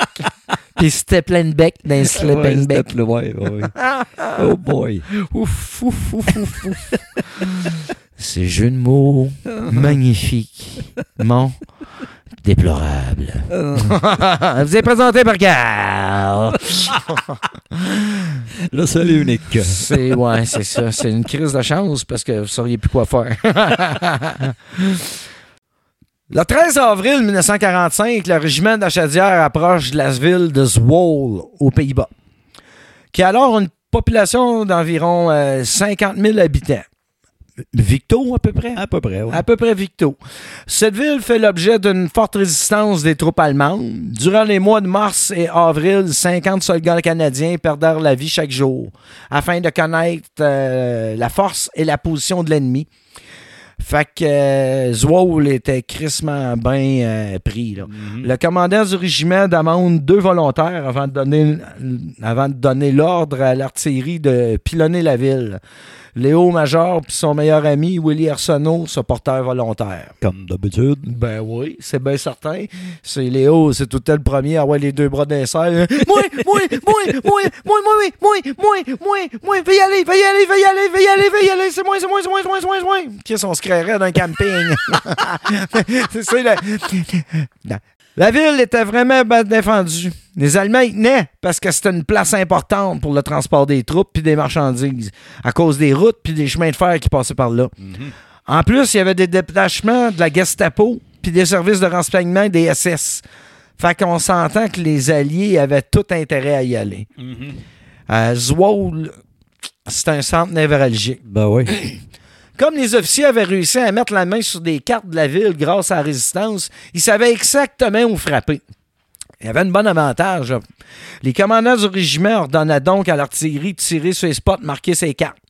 Mais là, pendant qu'ils regardaient ces hommes placer les canons, le commandant eut comme un doute. Il y avait encore des milliers d'habitants dans la ville, puis les tirs risquaient de faire de bain des morts. Ouais, ouais, ouais. Fait qu'il rappelait ses éclaireurs, puis il demandait deux volontaires pour aller en reconnaissance dans Zwolle.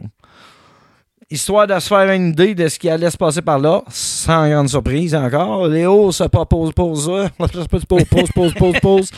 Léo se proposa tout de suite. L'autre volontaire, c'était Willy.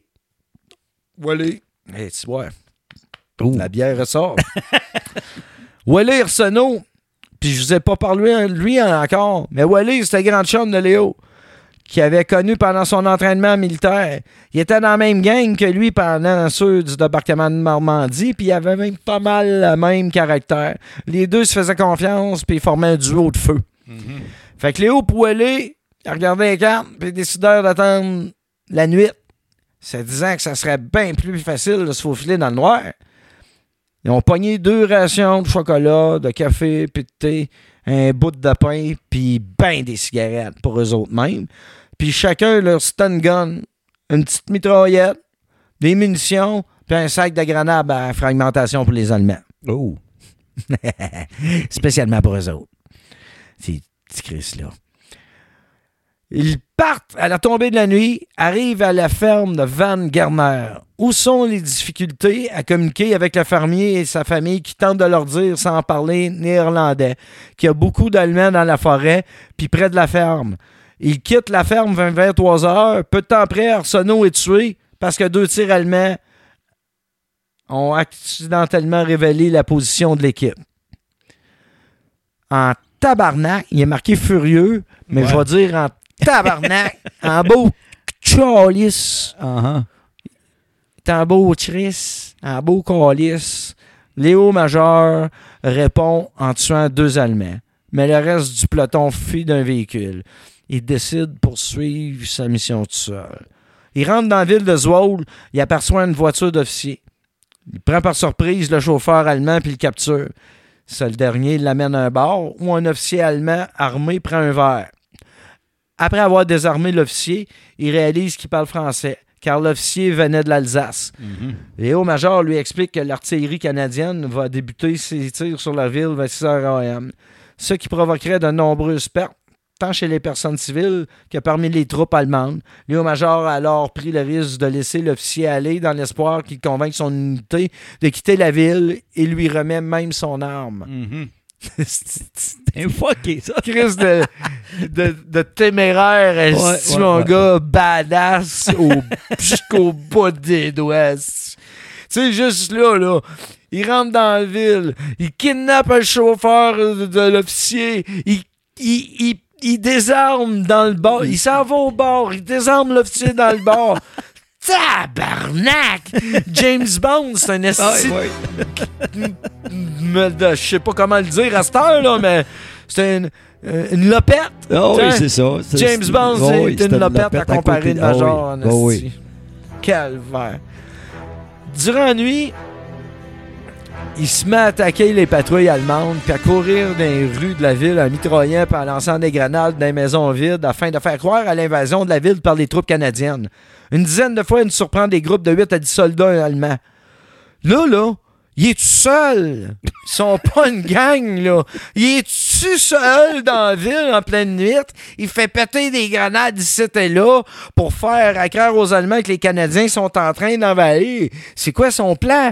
C'est quoi son de plan? Il, va se faire pogner. Non, non, non, non. Il se cache pas. Lui, là, il fait tout sauter ce qu'il peut. Il fait tout le barda qu'il peut à chaque fois, une dizaine de fois, il se prend des groupes de 8 à 10 soldats qui capturent puis qui dirigent hors de la ville près des positions puis qui remet au poste des soldats canadiens français. Fait que 10 fois, Il retourne, il revient. il retourne, il revient, il retourne, il revient, il retourne, il revient dans ses calices de chou-clac ah. avec des soldats allemands à, à chaque fois. J'imagine le gars qui est à l'autre bout, qui, qui le voit revenir, puis Ah, aller-retour non, dans même. pas de bon sens. Il dit, voyons, calice, qu'est-ce qui se passe là, c'ti? Il devait pas rien comprendre. Il me semble que c'est pas ça qu'ils m'ont montré quand j'étais à l'école militaire. Chris, c'était où cet entraînement-là? C'est malade, c'est malade. Quatre fois dans la nuit, il doit forcer quelques portes de la maison pour se- pouvoir se reposer puis faire le point. il trouve le moyen de relaxer. Ben il va se coucher, il va prendre un petit, un petit power nap. On va se faire, un petit café, là. Il l'a amené puis ben des cigarettes.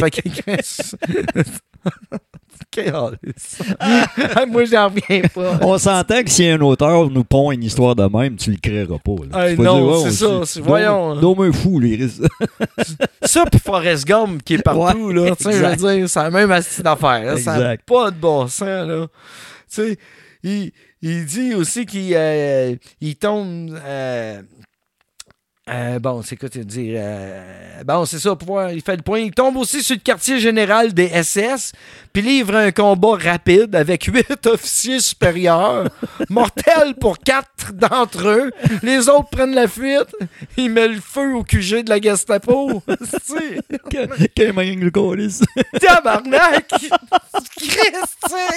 Ça, c'est comme si tu pars pis tu t'en vas coller le feu dans le bureau du FBI. Là. Ouais. Va essayer d'aller au Pentagone voir rentrer. Mais lui, il serait allé en calvaire. Il serait allé, c'est Ah, certain, certain. serait allé. Ça rentrait là, là, mon gars, là. Comme, comme un gars qui a pitché son dentier dans l'Assemblée canadienne. Exact. Avec sa, avec sa mitrailleuse. Hmm.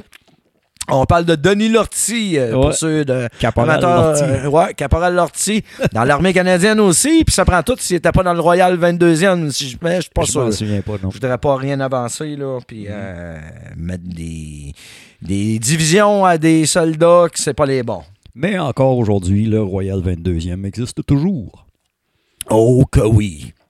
Royal 22e, badass en tabarnak. Yeah. yeah.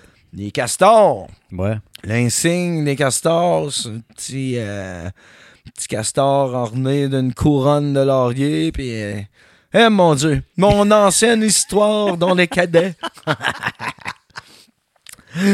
Au petit matin, notre Léo, il se rend compte que les dernières troupes allemandes ont quitté la ville puis que Zwoll est libéré. Il se met à frapper à plusieurs portes, mais les habitants sont trop effrayés pour sortir. Finalement, il rencontre des membres de la résistance qui lui présentent une enseignante anglais. Léo lui demande d'annoncer à la radio que la ville est libérée par les Allemands. C'est alors que les habitants commencent à sortir et repart récupère les corps de Willy Arsenault et le remet au fermier qui est de garde jusqu'à ce que le régiment d'Achadière le récupère pour l'enterrer. Il est de retour au camp à 9 h. La population accueille le régiment canadien qui rentre dans la ville libérée. Fait que là, notre beau Léo, il a libéré la ville au grand crise de complet. Seul. Seul. Seul.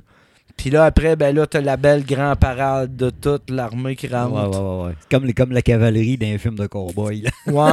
Il arrive en retard. C'est euh, ceux qui ont vu Rambo. euh, Léo Major, quand on dit Rambo québécois, là. C'est c'est pas fou. Non. Puis que, que je disais que c'était quasiment péjoratif. Oui, c'est un Québécois, ça c'est correct. Mais euh, ne limitons pas ses exploits au Québec parce que ça, ça s'est jamais fait dans- le monde, là, des affaires de même. là. J'ai à peu près jamais entendu parler de ça. Ça se peut que ça soit soit fait par. Ouf. ça se peut que ça, se so- ça se soit fait par d'autres soldats. Mais si boire. Une Aussi vite, Une fois après l'autre comme ça, là, je pense pas. aussi vite, aussi jeune, aussi magané, Ouais. on l'oublie pas qu'il a fait ça. Euh, Chris, il a scié son hostie de corsage, là. Il a pris un mois à s'en remettre de ses trois fractures au dos, puis ses quatre côtes. C'est. C'est. Puis tu sais, des. Gars, je sais pas si. Il y a sûrement quelqu'un dans la gang qui écoute ça qui s'est déjà tordu une cheville, là, mais ça, quand Oui, même, en un oui, mois, oui. ça fait encore mal. Ça là. fait mal la vierge, ouais. Là, il s'est tordu deux chevilles, puis il a fait le paquet d'aller-retour qu'il a fait là. Léo, c'est une machine de guerre. Ouais, ouais, ouais. C'est euh, un être exceptionnel. Ouais, ouais, ouais. En fin d'après-midi, on tombe dans le tux à Luc Lépine. Dans le tux, ouais.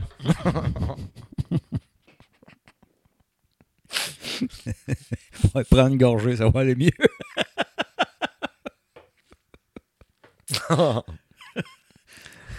En fin d'après-midi, ils s'en allèrent à la ferme des Van Gurner, à l'est de Zwolle. Pour attendre qu'il fasse noir, ils parlaient pas français ni anglais. Ben, pas, pas Léo, là, mais la, la Ouais, garnison. Les, les Néerlandais. Ouais. Les Néerlandais, euh, les Van Gerner, là, qui ne parlaient pas français ni anglais. là. Mais ils étaient bien contents de voir les Canadiens. Euh, ça pouvait juste être des mauvaises nouvelles pour les Allemands. Ils capotaient bien raide quand Welly est sorti chocolat de son sac. là. Ça faisait des années qu'ils n'avaient pas vu ça, eux Ben autres. oui, ben oui. À force de pointer puis de faire des sparages, le fils de Van Garner réussit à lui montrer les places où il y avait des Allemands. La meilleure façon de rentrer dans la ville puis des points de repère pour leur éviter de s'écarter, ça allait être bien utile. Vers 11 h du soir, c'était le temps de commencer la mission. C'était après avoir dit merci à la famille des deux, les deux Canadiens français s'en allèrent en direction de la ville. C'était carrément se jeter dans la gueule du loup. Mais ils s'en crissaient. Ils s'en sacraient. La seule chose qui comptait, c'était de trouver une façon de clairer les Allemands sans que l'artillerie ait besoin de tirer sur la ville. Pas besoin, pas loin de la ferme, il y avait un pont, le chemin de fer. Léon s'enligna dessus en premier, sans faire un bruit, parce qu'il portait ses chouclacs, comme d'habitude. Willy devait suivre pas très longtemps après. Voyons, comment ça qu'il arrive pas, ça demandait à Léo?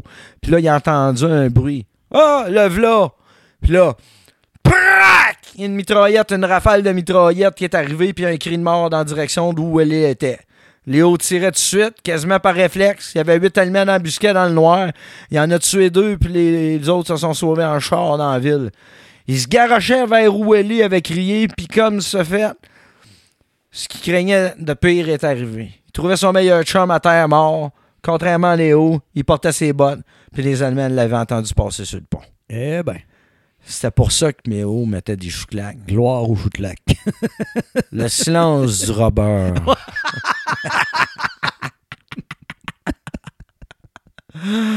ça détend, ben, ça, ça détend, puis ça dépend dans quelle occasion. Des fois, c'est pas tout le temps silencieux avoir du robber. non, pas, pas tout le temps, non.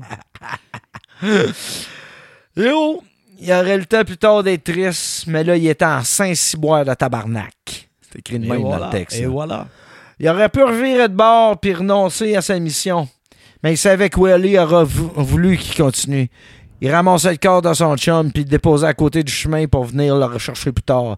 Il pognait le stand puis le sac de grenades à Willie puis il s'en allait vers la ville, prêt à décalisser du nazi. Il y avait du monde qui allait payer à soir. Mhm. J'adore ce texte-là. si ça avait été dans les vues, c'était là qu'une grosse tonne épique serait partie à jouer Ben oui. avec des tambours puis toute la kit.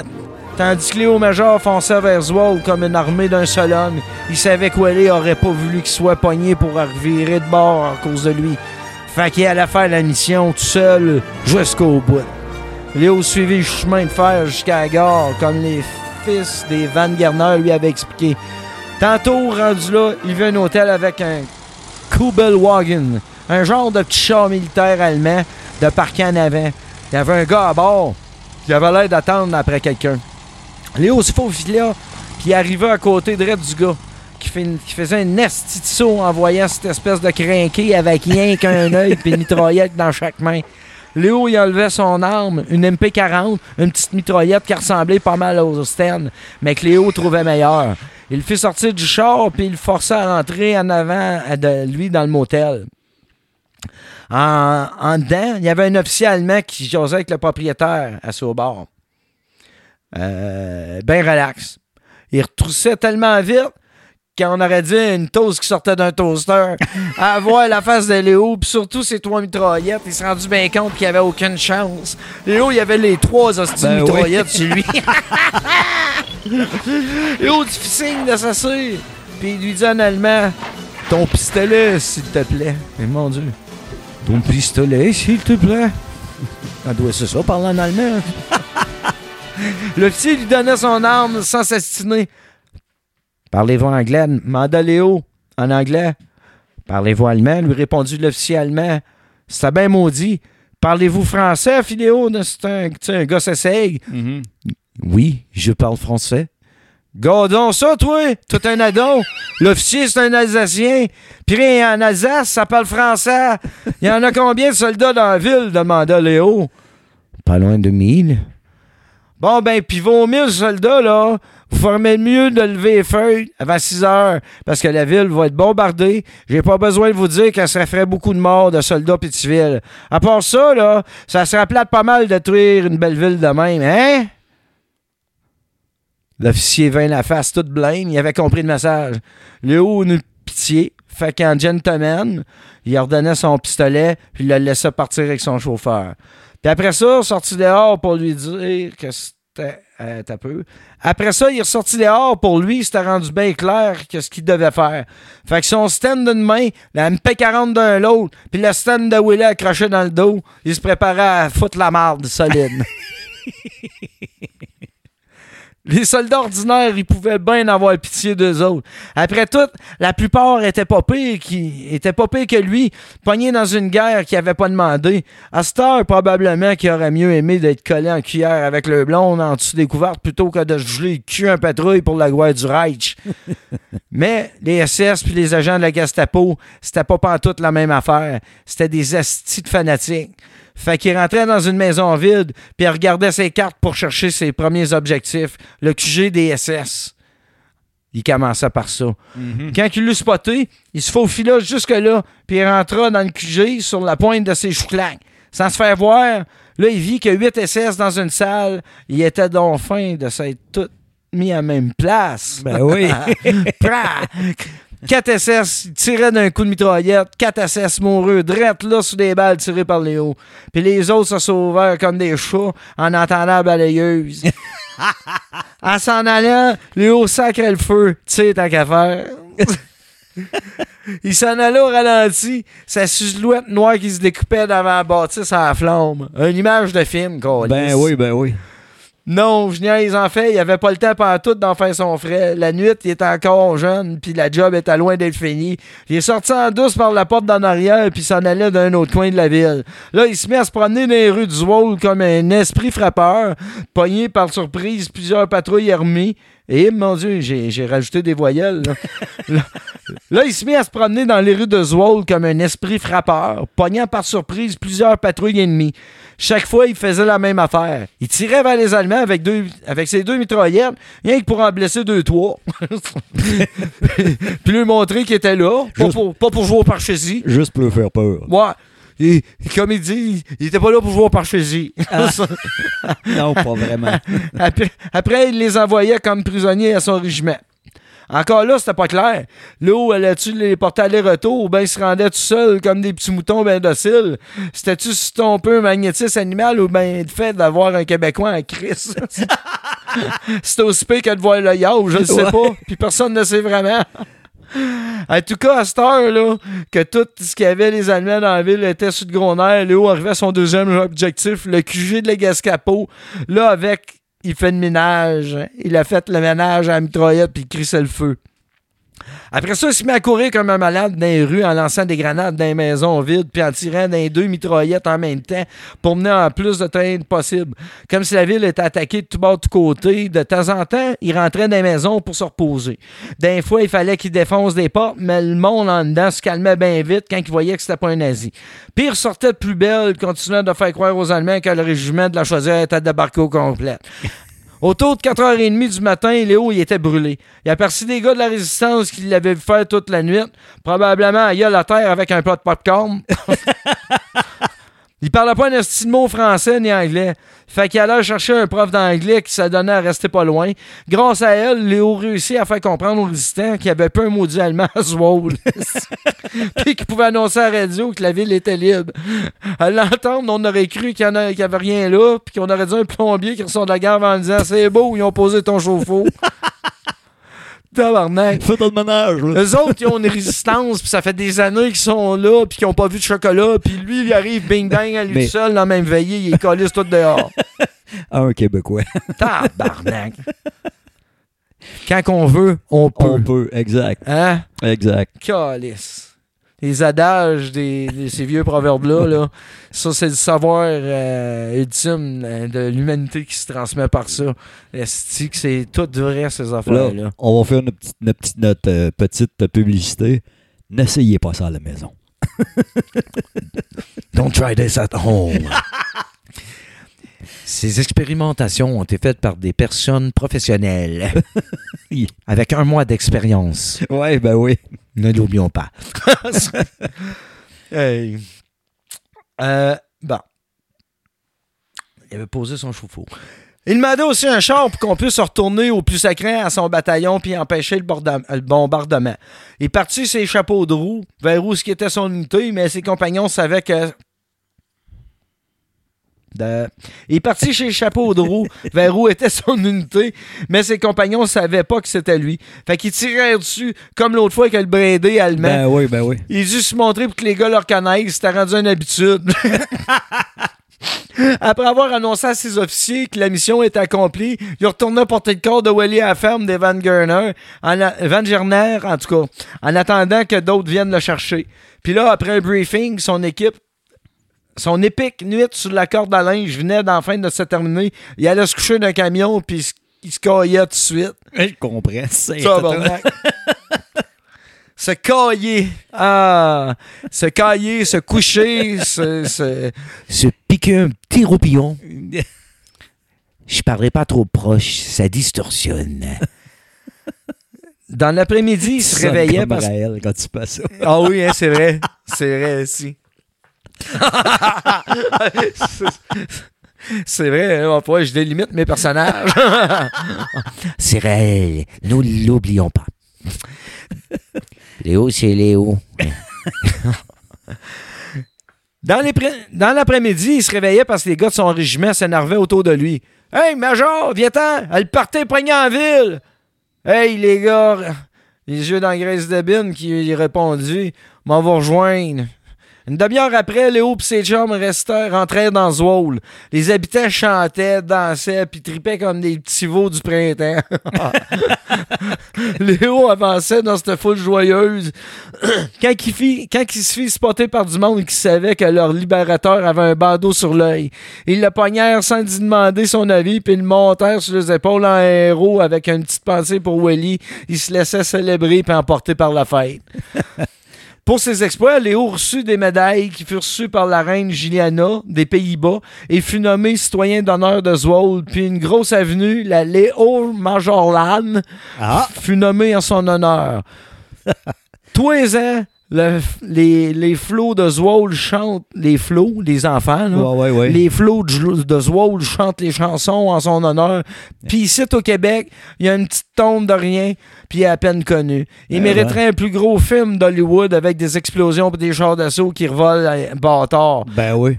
En tout cas, j'espère qu'en vous comptant ça, j'aurais fait ma part pour le faire connaître plus puis le faire connaître mieux. C'est encore dans le texte de Luc Lépine. Ok, hein. ouais, c'est, ouais, ouais, euh, c'est- pas moi qui dis ça, mais ça reflète Mais ça, il vaut le coup. exactement ce que j'ai. il vaut le coup pareil. Ah, calvaire, absolument. Je vais de ce pas m'acheter ce livre-là, c'est sûr et certain. Surtout avec un texte écrit à la québécoise comme ça. Ben oui. On n'en voit plus de livres de même. C'est un joyau, ça, de la langue française. Là. Mais, ce qui est mon linge civil. Ah, on l'a vendu parce qu'on pensait que t'allais te faire tuer là-bas. Puis de toute façon, on avait besoin d'argent. C'était pas exactement que l'accueil que Léo Major, héros de Zwolle, aurait espéré en retournant chez eux. C'est sûr, c'est sûr. Au début de 45, Léo, euh, il était revenu à Montréal, puis c'était comme si la guerre avait été rien qu'un rêve épouvantable que personne à part ses compagnons d'armes pouvait comprendre. Puis que ça va l'hanter le restant de ses jours. Il s'était quand même pas attendu à ce que ses parents rouvrent la porte avec des confettis, puis du sucre à crème, puis des petits clowns, puis des, les, petites, les petites filles, puis des popsicles, puis des petits troubles rouges, puis des bonbons. là. Mais au ton différent à sa mère, il avait quasiment l'impression de déranger. On ne l'oubliera pas. Il est parti là. Il a fait un débarquement. Et il a libéré oies, il est revenu. Il a quasiment pas d'expérience militaire. Il est jeune, il a pas 20 ans. Il a, il a- Ils ont vendu son linge parce qu'ils pensaient qu'il était pour mourir. Ah ouais, ouais, il voulait plus le voir, lui, là. Il... c'est- ouais. Il n'était pas le genre à se poigner de beigne. Fait que, euh, il a collissé l'ambiance d'un salon funéraire avec ses fenêtres ouvertes au mois de janvier. Puis il il s'est en allé gagner sa vie. Dans les années qui suivaient, il a, il a fait plusieurs jobs. Il, a, il a été magasinier pour l'armée. Il trouvait ça plate à mort. J'imagine, ouais. Il a été plombier, tuyauteur. Puis il a rencontré la belle Pauline qui allait devenir sa femme. Mais là, t'as pas fini. Ben non, non, non, non, non, loin de là. Fait que le 25 juin 1950, la Corée du Nord envahit la Corée du Sud. C'était le début de la guerre euh, de Corée. Bien vite, les États-Unis, le Canada puis d'autres pays de l'ONU sont mobilisés pour défendre la Corée du Sud. Tandis que la Chine s'est mis du bord de la Corée du Nord. Léo, lui, venait de euh, se faire offrir un job en Afrique du Nord. Quand il a reçu un appel de Gustave Olivier Tachereau, son commandant pendant la Deuxième Guerre mondiale. Major, j'aimerais ça que tu viennes à une rencontre avec une couple d'officiers au centre de recrutement. Comment ça? Il y a le lieutenant-colonel Jacques Dextros qui veut vraiment te voir. Son nom avait beau sonner comme un ingrédient louche dans Ouais. les cochonneries sucrées qui vendent aux dépanneurs. Dextros, c'était tout un homme. Pendant la Deuxième Guerre mondiale, il avait dirigé le régiment des fusiliers du Mont-Royal, puis il avait fait tellement une bonne job qu'il avait été décoré sous l'ordre du service distingué. Ces hommes le considéraient comme tough, sévère, mais efficace. Avec lui, t'étais aussi bien de te tenir les fesses serrées. Ah, Je pensais pas qu'il était gay. Là, il reprenait du service pour diriger la deuxième bataillon du Royal 22e Régiment en Corée. Puis il avait l'œil sur Léo. ben oui. Puis Léo, lui, ça donne bien aussi. Il avait l'œil. Il y avait dessus. juste l'œil. Ouais. Là, il reprenait du service pour diriger le deuxième bataillon du Royal 22e Géri- Régiment en Corée. un peu de misère à le dire. Puis il avait l'œil sur Léo. Il voulait créer un peloton de francs-tireurs avec lui en charge.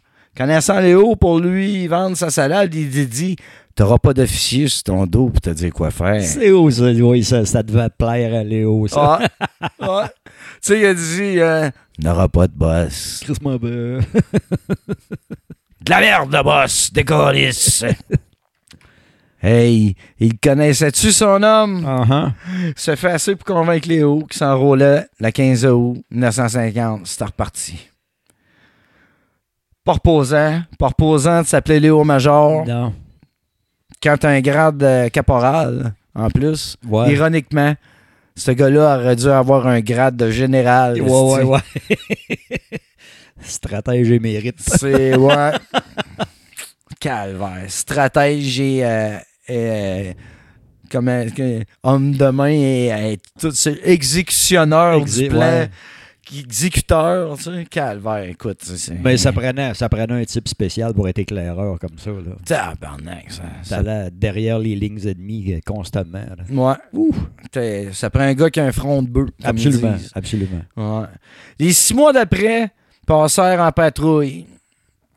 Euh, puis pour Léo puis son peloton, en raid puis en mission de reconnaissance. Pour les gars, c'était loin d'être une partie de poche dans le cours des mononcles. là.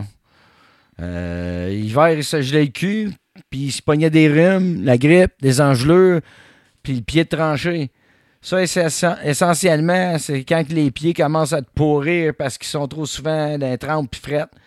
L'été, il se faisait manger tout rond par les bébêtes pognait des coups de chaleur, puis j'en passe. À m'amener, t'as écrit de même, là. ouais. À m'amener, Léo vient repasser dans, dans, dans le camp avec une barre de chocolat dans la gueule. Euh, Le gars qui a mangé à la barre, il est mort dans la fièvre de Mandchourie. Aïe aïe. Oh. OK. L- L'ennemi était partout, puis il fallait tout le temps se méfier. Mais hein, c'était l'ennemi, euh, la maladie, les, Ouais, les ouais, Coréens du Nord, les. Nord, ouais. D'ailleurs, les gars s'entendaient sur un mot de passe euh, tous les soirs, mais ça arrivait euh, qu'il y en avait qui l'oublient. Fait qu'à la place, il lâchait un bon gros tabarnak. Avec ça, c'était assez clair que c'était pas un Chinois qui essayait de se fausse faufiler en arrière des lignes. C'est Parce que dans les tranchées, il y avait autant de morts par des maladies que par l'ennemi. hein. absolument. Puis surtout que les morts t'as laissé là. Exact. Et tu prends pas le temps d'enlever les morts quand, quand tu te fais tirer dessus. Là. Puis s'il est mort là, c'est parce qu'il fait tirer, il s'est fait tirer là. là. Fait que Mhm. euh, il y a du monde qui c'est accessible par un gun. Donc ôte-toi de là. Laisse pourrir ça là, puis euh, on reviendra plus tard. Envoyera le gars, si ramasser le, ramasser de chevreuil. Là. Tabarnak. Sur l'autre du Jeep. là. les, les, les films de propagande de l'armée américaine, justement, sur le, le- l'ensevelissement de corps, là. Ouais, ouais, ouais, ouais.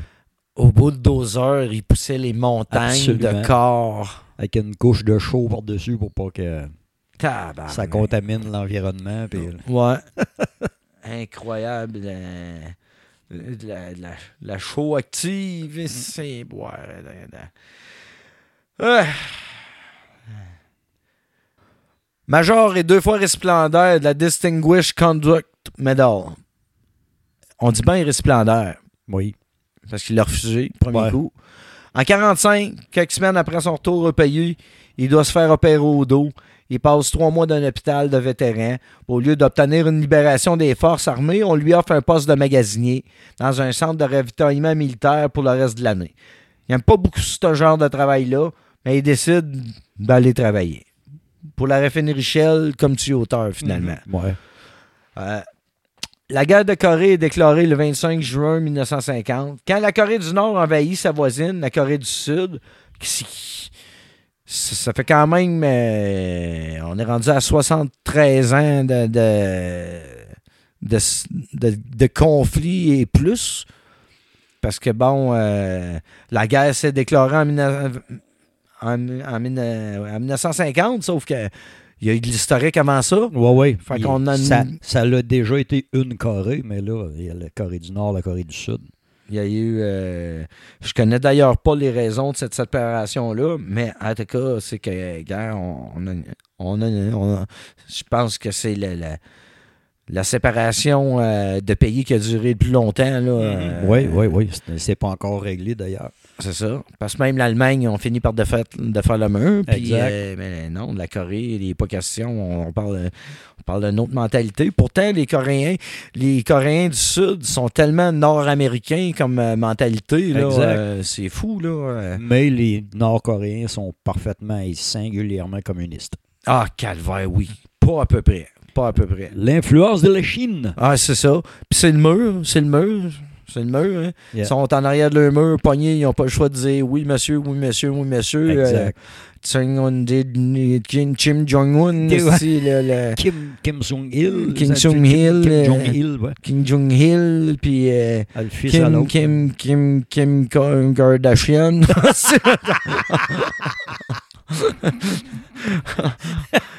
Ça, Sous le- c'est- Sous le poids du Botox. c'est là qu'on voit. On comprend pourquoi. Je comprends. Ils font bien, tabarnak. Cœur de chienne. On veut pas ça chez nous aussi. ça n'a pas rapport avec Léo Major. Non, non, non, non, non, non. On revient dans hauts. Ouais. Ah. fait que, bon, Fait que la guerre de Corée est déclarée le 25 juin 1950. Quand la Corée du Nord envahit sa voisine, la Corée du Sud, après des années de tensions grandissantes, cette agression donne lieu à une guerre qui va durer plus de trois ans euh, à l'époque, bien qui est encore active, et qui amènera vite l'intervention euh, des euh, Nations Unies, des États-Unis, du Canada, des autres pays du monde, des, de l'ONU, des Nations Unies. Ah oui. À l'appui de la Corée capitaliste, le Sud, sous le commandement des Nations Unies en Corée, et l'entrée en guerre de la Chine du côté de la Corée communiste du Nord. Euh, il- je ne sais pas si c'était officiel. Les Chinois se cachaient. Euh, ils envoyaient des avions, euh, genre des MiG-15 avec euh, des cocardes euh, nord-coréennes, mais tout le monde savait que c'était des pilotes chinois. Ah. Mais je ne sais pas si la Chine officiellement s'est embarquée dans la guerre. Il faudrait que je fasse des recherches. Ah, que c'est intéressant, ça! Ouais, ouais, ouais. Ça, là, ah, c'est que c'est drôle, ça? Ça me surprend pas des. des- Tu sais, faire de la copie, Faire de la copie puis euh, être hypocrite un petit peu, peut-être. c'est c'est typique. Pas être plate, là, mais Chris, euh, c'est ça. Hein? Durant l'été 19 durant l'été 1950, Léo qui vient d'avoir un offre pour un travail en Afrique du Nord, soit l'appel du colonel Tachereau. Il faut aussi qu'il rencontre quelques officiers au centre de recrutement. Le commandant est le major général de, de Rome, mais celui qui désire faire sa connaissance est le lieutenant-colonel Jacques Dextrose. Ils veulent créer un groupe d'éclaireurs. Léo deviendra responsable de cette équipe sans aucun officier pour lui dire quoi faire. Il décide d'enrôler même s'il n'a l'usage que d'un soleil et qu'il reçoit la pension d'invalidité de 20% Il s'est enrôlé le 15 août 1950. euh, puis euh, d'autres Cana- et devient le millième soldat du contingent canadien. Oui, oui. C'est fucké ça. Ouais, le millième à se présenter en Corée. Ouais. L'armée canadienne espère ainsi inciter d'autres Canadiens à s'enrôler, car un héros de la Seconde Guerre mondiale donne l'exemple. C'est bien certain. Il est intégré au 2e bataillon du Royal 22e qui s'entraîne à Fort Lewis aux États-Unis. Le bataillon va y rester jusqu'au 15 avril 1951. C'est. euh, on s'en switch au 22e, justement, là, Yep. qui vient de se C'est- passer. C'est le bootcamp, ça. Là. Ouais. Léo doit recruter 80 hommes dans un court laps de temps et les préparer en quelques mois. Fait que Léo, qui est un capotal, un capotal, un caporal, un capotal. Caporal capoté. Qu'est-ce qu'un caporal capoté? T'es un méchant capoté, oui, esti. Léo qui doit recruter 80 hommes quand même. Là. Quand fait qu'il va avoir une belle garnison euh, à, son, euh, à son actif. Là. Euh, le lieutenant-colonel de Strauss lui assigne le capitaine Plouffe, euh, qui avait fait la guerre en Afrique du Nord avec l'armée britannique. Puis le sergent-major Juteau, qui avait été capturé à Dieppe, mais qui avait réussi à s'évader, puis est retourné en grande bataille. Et crise de chance qu'il avait réussi à se sauver parce que Léo Ouais. l'aurait pas voulu, celui-là. Non, c'est ça. Elle dit, toi, tabarnak, il n'y a pas besoin de toi. C'est- Ça doit être Oui. des gars comme moi qui sont allés te chercher. Des losers, j'en veux pas. Elle veut pas de loser. Reste avec ta gang. Reste avec tes Canadiens de Montréal. Ouais. En novembre 1951, une unité de la 3e division d'infanterie américaine a perdu aux mains de l'armée des volontaires du peuple chinois la colline 355. Oui, oui, oui, oui. Ça, c'est connu, connu, connu. Il y a, euh, je pense qu'il y a même un film là-dessus. Écoute, euh, c'est un fait d'armes euh, important dans la guerre. Les Américains parlent de ce fait-là comme étant euh, l'enfer américain de la guerre coréenne. là. Fait que la Hill 355, là, euh, checkez bien ça aller, voir. Léo, il va y aller, lui. Ouais. la colline. ils ont- bon, donc la, la division d'infanterie américaine a perdu la colline 355 en laissant une importante quantité de matériel derrière, derrière, derrière, derrière, derrière, derrière, derrière, derrière. Euh, Il y a un bug. En- laissant une importante quantité de matériel derrière elle. On lag. Tu sais, du matériel derrière elle. là, ça a failli sortir du matériel derrière elle. Euh, pourquoi la colline 355? C'est qu'avec ses 355 mètres de hauteur, c'est la plus haute montagne de la région baptisée Kwansan par les Coréens. Elle a été surnommée le Petit Gibraltar par les troupes de l'ONU en raison de sa taille imposante et de ses nombreuses positions défensives. La colline est située à une quarantaine de kilomètres au nord de Séoul, puis avait été prise par les forces de l'ONU lors de la bataille de Mariang San en octobre 51. Fait que euh, c'est la côte de la place. Mhm. C'est c'est ça qui est ça. C'est le Mont-Royal. C'est ça. c'est le Mont-Royal de Corée. Si tu veux faire du ski l'hiver, c'est là que ça se passe. C'est là que ça se passe. fait que le lieutenant-colonel Jacques Dextrose demande à Léo Major s'il peut faire quelque chose. Major désire qu'on lui laisse carte blanche, qu'on lui laisse choisir ses hommes et que chacun de ses hommes, après cette mission, reçoive une bouteille de rhum et une permission de huit jours. Le colonel accepte. Faut ce qu'il faut. Puis Léo-Major part à tomber de la nuit avec son peloton de 18 hommes qui a entraîné. C'est crée Léo, ouais. Booze and goose. Au matin, la colline tombe aux mains de Léo Major et de son équipe. Surprenant. Tabarnak. tu sais, asti de calice. 18 hommes. Et dis-moi, j'ai capturé 93 Allemands. Les Coréens vont te les manger tout cru. Rien là. puis les petits- les petits cor- Il n'y a que rien là.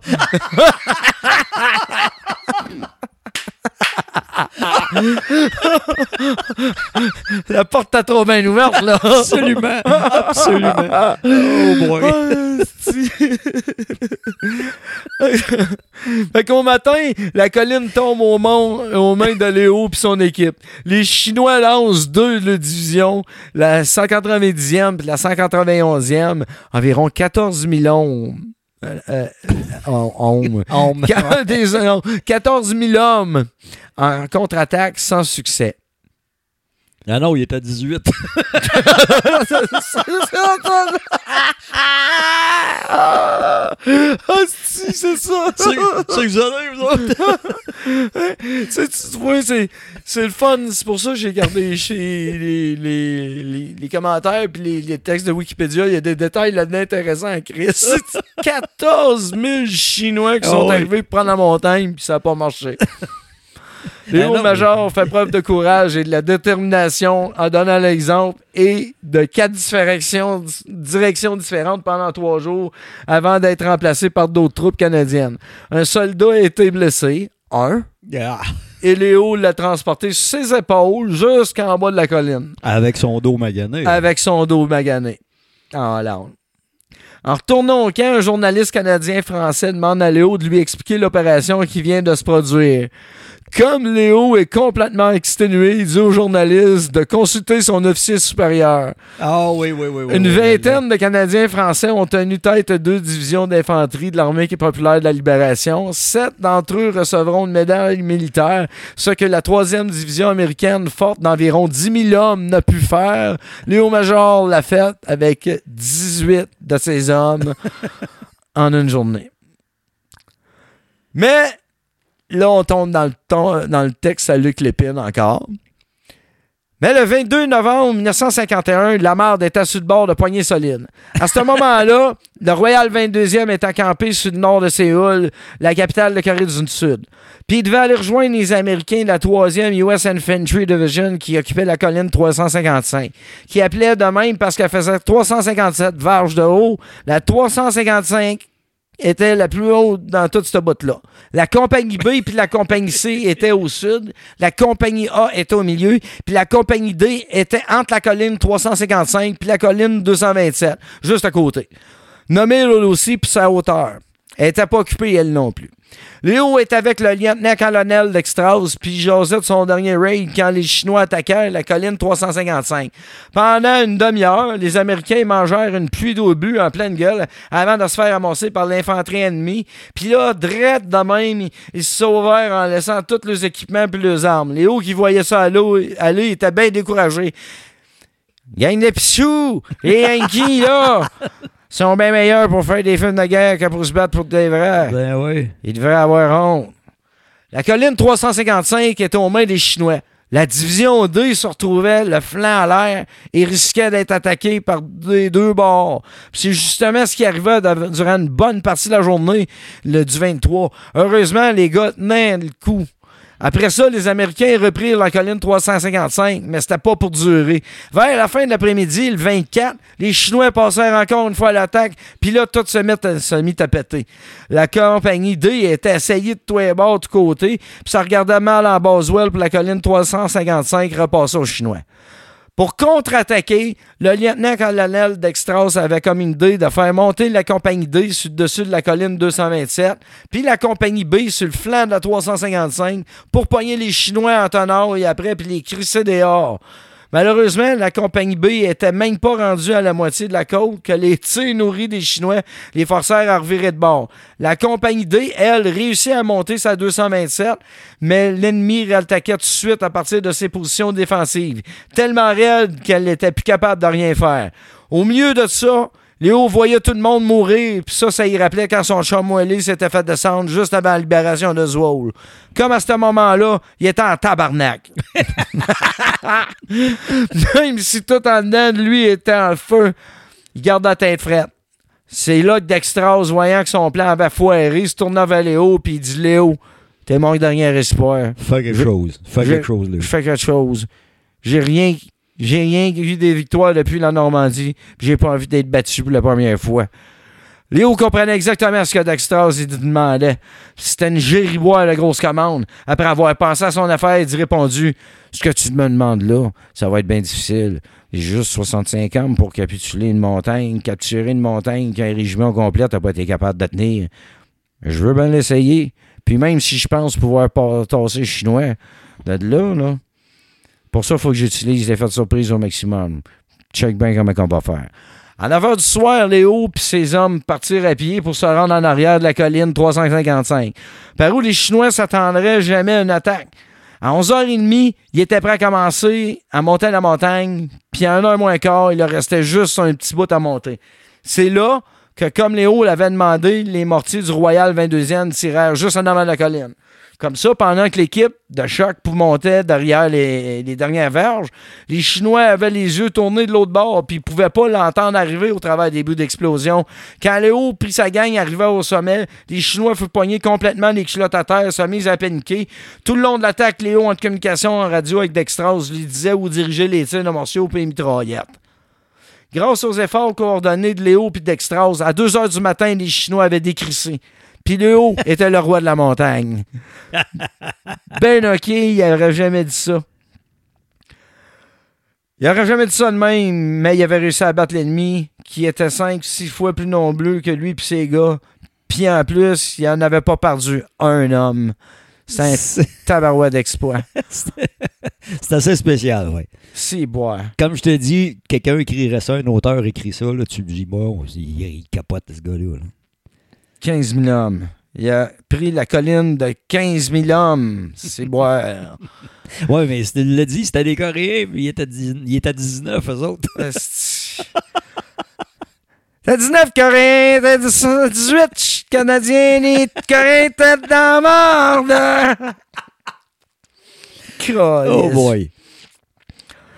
Mais la colline 355 avait changé de main, un tapon de fouet pendant les derniers jours. La prendre, c'était une affaire, euh, mais la garder, c'était un autre. Ouais, ouais, ouais. Léo connaissait les Chinois. Il se dit qu'elle allait sûrement attaquer à l'aube. En attendant, il fait évacuer trois blessés graves puis patchait les autres. Ensuite, il appela Dextros pour faire placer les mortiers puis des mitraillettes de manière à ce que les Chinois en arrivant à vallée en face de la colline, ça fasse ramasser pendant leurs approches. Après ça, il allait explorer les positions que les Américains avaient abandonnées. Si on revient, là, c'est encore tout Léo qui dit tout quoi faire, là, comment le faire. là. Absolument. Ce gars-là, c'est une machine. Sun Tzu, là, s'il avait écrit lors de la guerre puis qu'il avait resté au Québec, ça aurait été Léo Major. Absolument. Il a trouvé des tranchées, des dugouts, des espèces d'abris creusés dans la terre, puis surtout des caisses, puis des caisses, puis des caisses de grenades. Oh! Yes! Les grenades, c'était parfait pour se garrocher en bas d'une montagne chez des ennemis qui s'en viennent. Juste après avoir séparé les, ses hommes en petits groupes pour mieux se défendre la montagne, Léo était prêt pour les Chinois. Une petite neige s'est mise à tomber tandis que Léo faisait le tour du sommet. En regardant de temps en temps l'horizon pour voir si l'ennemi s'en venait, puis là, se détachant contre le blanc du fond de la vallée, il arrivait deux colonnes de Chinois qui s'en venaient dans la direction de Léo. D'où ce qui était, Léo pouvait bien diriger les tirs d'artillerie sur l'ennemi qui arrivait, comme s'il était un chef d'orchestre puis que ses obus, puis les balles étaient des notes de sa symphonie. Hey! C'était tellement efficace qu'il n'y a pas grand Chinois qui réussirent à se rendre au pied de la 355. Puis ceux qui sont arrivés à monter à montagne, ça fait ramasser en tabarnak par des grenades. Enfin, Léo fit arrêter les tirs pour laisser les Chinois ramasser leurs morts puis leurs blessés. Après ça, il passait encore trois jours dans un fret épouvantable à défendre la colline 355 avec l'aide du peloton de mortier, repoussant plusieurs attaques. Tabarnak. Finalement, finalement, Léo pu descendre en bas de la colline pour aller se reposer. En arrivant au quinquerie puis brûler raide, il revirait de bord un jeune René Lévesque qui était dans ce temps-là un correspondant de guerre puis qui Eh voulait oui. une entrevue. si vous voulez vous renseigner, allez voir le colonel Dextrose. Il est en bien meilleur état d'âme que moi, puis moi, j'ai rien à vous dire. Puis Eh ben. avoir tenu son bout dans la petite gang dans une situation complètement désespérée, guidant puis inspirant son monde comme un grand chef de guerre, Léo allait recevoir sa deuxième médaille de conduite distinguée. Mais à ce moment-là, il sut que ce serait sa dernière bataille. Il n'avait fait assez. Eh bien, monsieur, euh, monsieur Major, monsieur Major, voulez-vous nous faire euh, parvenir euh, les, les détails de cette grande guerre que vous êtes en train de vivre? Hey, dis poil, qu'est-ce-moi paix. Petit poil, non, moi pas. Bon, l'extra, qu'est-ce-moi paix. Léo Major décède d'un cancer des os à Longueuil le 12 octobre 2008. Euh, ça fait pas si longtemps que ça. Ben pareil. non, ben non. Ça fait 15 ans. Ouais. Il a été célébré, il a été amené maintes fois en Zwolle euh, pour être euh, Mhm. honoré. Absolument. Euh, Léo, c'est un des 38 Canadiens à avoir reçu deux Distinguished Conduct Medal. Mais c'est le seul, Oui, dans deux guerres différentes. ouais, Oui, oui, oui, oui. dans tout le Commonwealth britannique. Tout le Commonwealth britannique. Ça veut dire euh, la Jamaïque, l'Inde, euh, la- l'Australie, la, la Nouvelle-Zélande, le Canada. euh, oh, ça, ça inclut beaucoup de monde. ça. Ce n'est pas rien en tabarnak, là. c'est. merci Serge parce que j'avais pas les détails des endroits. ben, c'est c'est les pays que je sais qui ont été dans le Commonwealth. Il y en a qui sont sortis de ça maintenant, là, mais euh, Absolument. C'est incroyable. Tu sais, Léo, euh, il y a bien bien des podcasts que j'ai du fun à déconner, puis je déconne, puis je déconne. Puis je- oui, j'aime ça déconner, mais là, je suis tellement impressionné. ah, c'est un respect, on y voit un respect terrible. là. Absolument, On n'a pas le choix. là. On n'a pas le choix. là. C'est incroyable, c'est incroyable. Euh, Il y a juste, euh, c'est ça, c'est le seul, c'est le seul, c'est le seul qui a, qui a fait ça dans tout le Commonwealth britannique. Il y a eu trois soldats qui partagent cet honneur. Il a été le seul soldat connu pour avoir libéré une ville à lui tout seul. Oui, oui, absolument. Euh, ces médailles ont été vendues à l'encan par une- pour une somme de 14 000 livres sterling en 2006. Ça, c'est un désastre. Ouais. Ça, ça devrait être dans un musée. euh. Ouais. Euh, ça l'est peut-être. Oui, peut-être. ouais. On espère. Sinon, ben, euh, s'il y en a qui écoutent ce podcast-là, ben, euh, qui, qui connaissent les propriétaires de, de ces médailles-là, ben, c'est un souvenir, non seulement un souvenir, mais c'est un fait d'armes incroyable. Puis on sait que le Québec et les faits d'armes ont bien de la misère avec ça. euh, Ben, c'est ça, j'allais dire. Ce qui me désole, c'est qu'il n'est pas tant connu que ça. connu partout, sauf ça. Exact. tous les Américains, euh, ils, ils- ils ont admi- en admiration ce gars-là. Absolument. La- la- il y a- là, on va tomber dans les euh, dans, dans des choses qui, qui, ont, qui sont arrivées là, par rapport à Léo. Puis vous allez voir, c'est assez impressionné, impressionnant. Ouais. Euh, le- bon, le euh, régiment d'Achadière a créé un trophée en l'honneur de Léjo. Ouais. Euh, de Léjo. Le régiment de la Chaudière a créé un trophée en l'honneur de Léo Major, puis il le décerne annuellement à la compagnie la plus efficace. OK. Euh, la médaille de l'Assemblée nationale a été remise à Léo Major le 11 novembre 2013 à titre posthume Mhm. lors de la commémoration québécoise euh, du jour de souvenir de la Société Saint-Jean-Baptiste de Montréal. Ça aussi, on a parlé pendant euh, l'épisode des Féniens de où est-ce que ça part, ça. ouais, euh, la Société Saint-Jean-Baptiste. Ouais, puis le jour du souvenir. Le Ouais. 12 juin euh, 2014, le comité euh, de toponymie de Montréal a accepté d'ajouter le nom de Léo Major dans la banque prévisionnelle de toponymie. Cependant, cela ne garantit pas son emploi pour la dénomination dans le lieu de la ville de Montréal. Euh, autrement dit, la toponymie, c'est ceux qui nomment les rues. C'est ça. Ils peuvent nommer une rue ou un parc en son nom, mais c'est pas fait encore. C'est ça.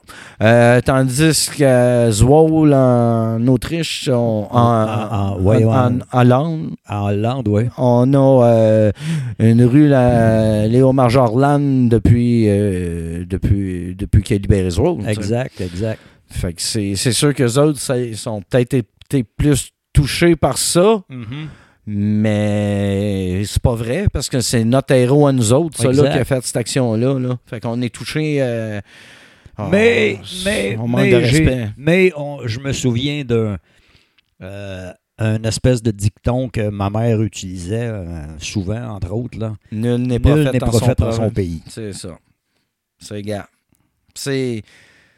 On le disait tantôt, hein, les adages, les- Ouais. les, les, les paroles ouais, comme les- ça. Les vieux dictons. Là, Les puis, dictons. cas, ouais, c'est, oui, oui, oui. Il y avait- C'était pas, c'était pas de doute des fous là, dedans. C'est vrai. C'est vrai. Euh, Léo, il est inhumé aux côtés de son épouse Pauline, au champ d'honneur national à Pointe-Claire, euh, au Québec, bien entendu. Euh, Qu'est-ce qui a découlé de Léo maintenant? Léo Major est un personnage dans le jeu vidéo Steel Division Normandy 44 dans, Ah ouais. dans le jeu Liberator. Ah. En 2016, Éric Drapeau a publié un roman de fiction in- inspiré de la vie de Léo Major. C'est euh, Léo Major, un héros québécois. Euh, c'est une fiction, par exemple. Ouais, ouais. Mais quand même, tu sais, euh, il doit avoir relaté des faits historiques, un peu comme on le fait là. Euh, ensuite de ça, le 13 avril 2018, il y a le documentaire euh, Léo Major, le fantôme borgne, est diffusé dans le cadre des grands reportages sur euh, Ah. ici RDI. Au euh, début 2019, les distilleurs euh, subversifs de Sorel-Tracy nomment leur spiritu- spiritueux en faisant référence à des personnages historiques de tout du Québec, dont le réduit de Léo en l'honneur de Léo Major. Euh, le 6 juin 2019, lors du 75e anniversaire du débarquement de Normandie, le premier ministre français, euh, Édouard Philippe, mentionne le, le nom de quelques soldats, dont celui de Léo Major, ce guerrier exceptionnel lors de son discours à Juno Beach. Le jour même, le premier ministre du Québec, français, euh, François Legault, là, là, C'est difficile. là, là, les Québécois, Québécoises, là. Lors d'une motion à l'Assemblée nationale, il a souligné les 75 ans du débarquement de Normandie en rendant hommage aux nombreux Québécois qui ont participé, dont Léo Major. Euh, la suggestion des euh, opérateurs du euh, PEC Zwolle, le club de football de la ville de Zwolle, OK, ouais, ouais, ouais, ouais. le nom de Léo Major a été inscrit sur le col du maillot pour la saison 2019-2020 afin de souligner les 75 ans de libération de la, de la ville par ce soldat québécois.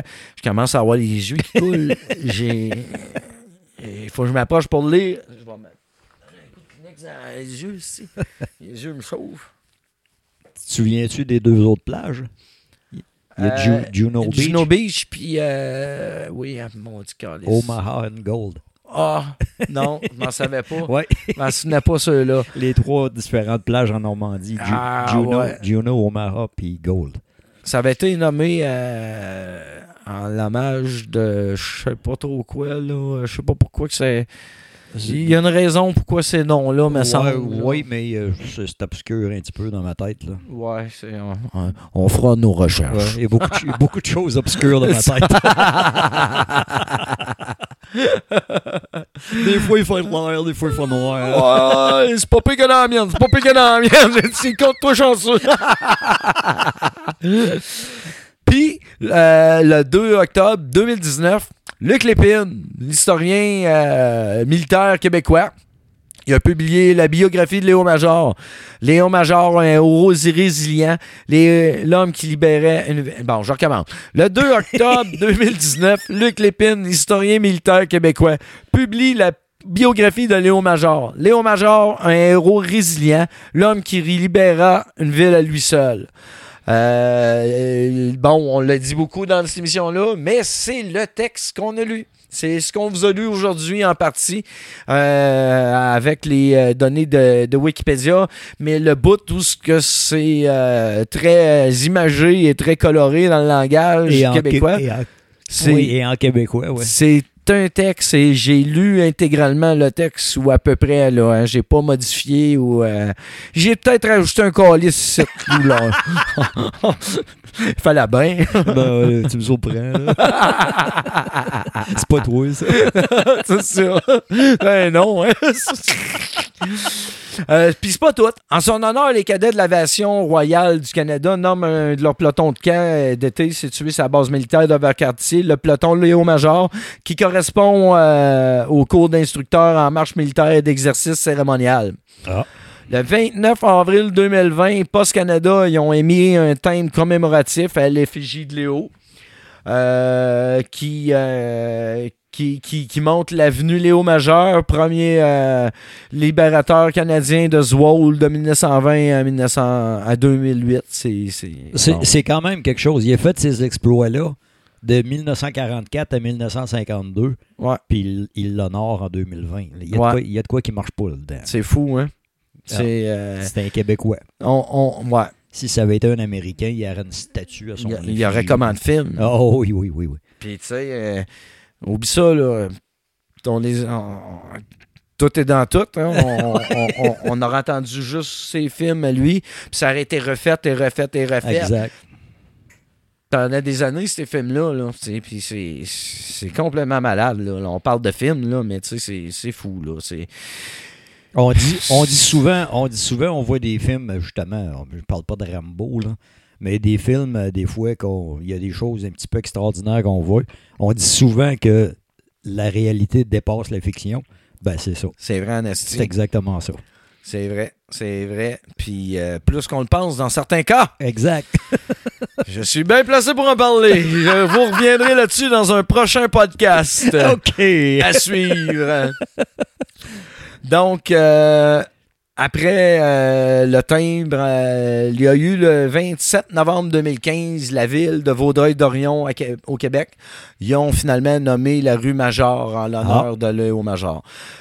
Puis, euh, dernier fait, le 30 août 2018, la ville de Longueuil a nommé, a renommé le parc du souvenir en parc Léo Major. Ah, c'est bien ça. Ça, c'est bien. Le 11 novembre 2019, la ville annonce qu'une plaque commémorative sera dévoilée au cours de l'année lors d'une cérémonie sur place euh, du souvenir au Parc Léo-Major. Là, maintenant, aujourd'hui, 2023, j'ai pas d'informations supplémentaires, sauf que je sais qu'ils ont un film qui est en train de se faire. Ah oui, oui, Oui. oui. C'est en train de se faire. Caroline, c'est le fun. ça. Je sais, oui, oui. J'espère que ça va être bien fait. Pas avec un petit crise de budget de film Ouais, de ouais. l'ONF, là.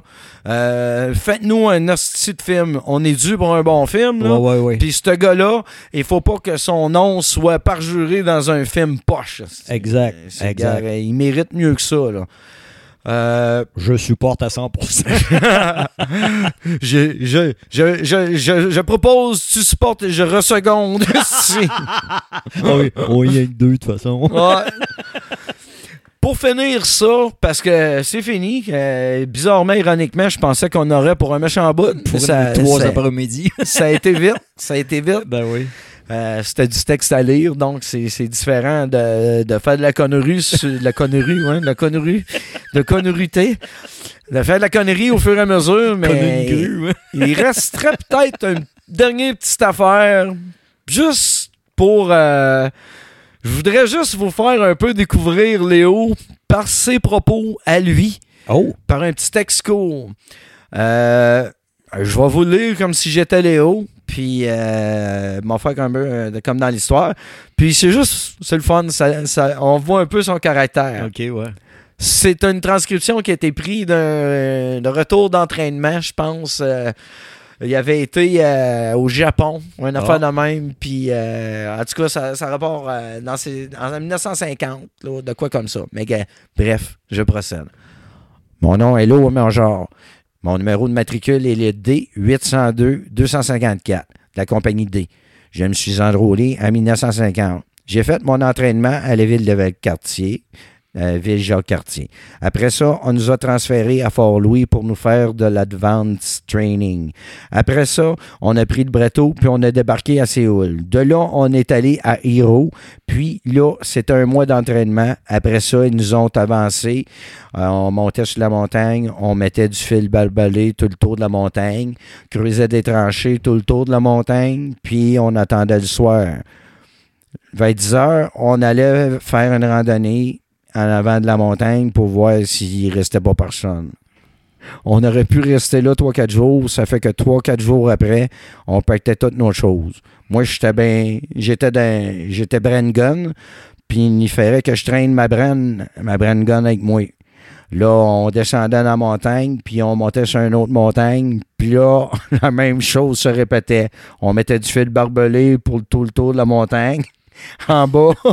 puis on creusait une tranchée tout le tour de la montagne. Puis on faisait la garde 4 heures, puis 4 heures on, puis 4 heures off. On était encore là pour 3-4 jours, 4-5 jours là. On redescendait, on ôtait le feu de barbelé. C'était même à peu près pendant 6 mois. Après 6 mois, on est revenu en arrière pour une vacance d'un mois. Après un mois, on est retourné. Puis là, en retournant, on faisait la même chose pour ne pas dire que les Chinois avançaient eux autres. On arrivait, puis il y avait les maisons de paille, puis c'était rien que des vieux, puis les enfants. Il y avait des. Y avait pas personne là-dedans. On continuait, on montait dessus une montagne. Une journée vers 8 heures le soir, ça commençait à nous tomber sur la tête. Des obus. Ça duré à peu près une demi-heure. Moi, j'étais sur mon bord, des deux autres hommes, trois autres hommes, puis le lieutenant était sur l'autre bord de la montagne, dans la tranchée encore. J'ai pris la tranchée pour aller voir le lieutenant. J'ai dit, lieutenant, on n'est rien que deux.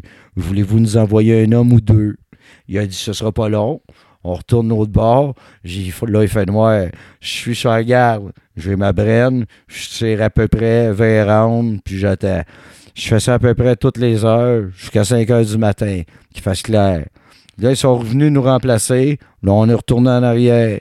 Là, on est allé chez nous. Dans la moitié qu'on était là, on a eu une pause pour aller à Tokyo pour une semaine. Là, ça a été une belle pause. Ça a été la plus belle pause qu'on a eue.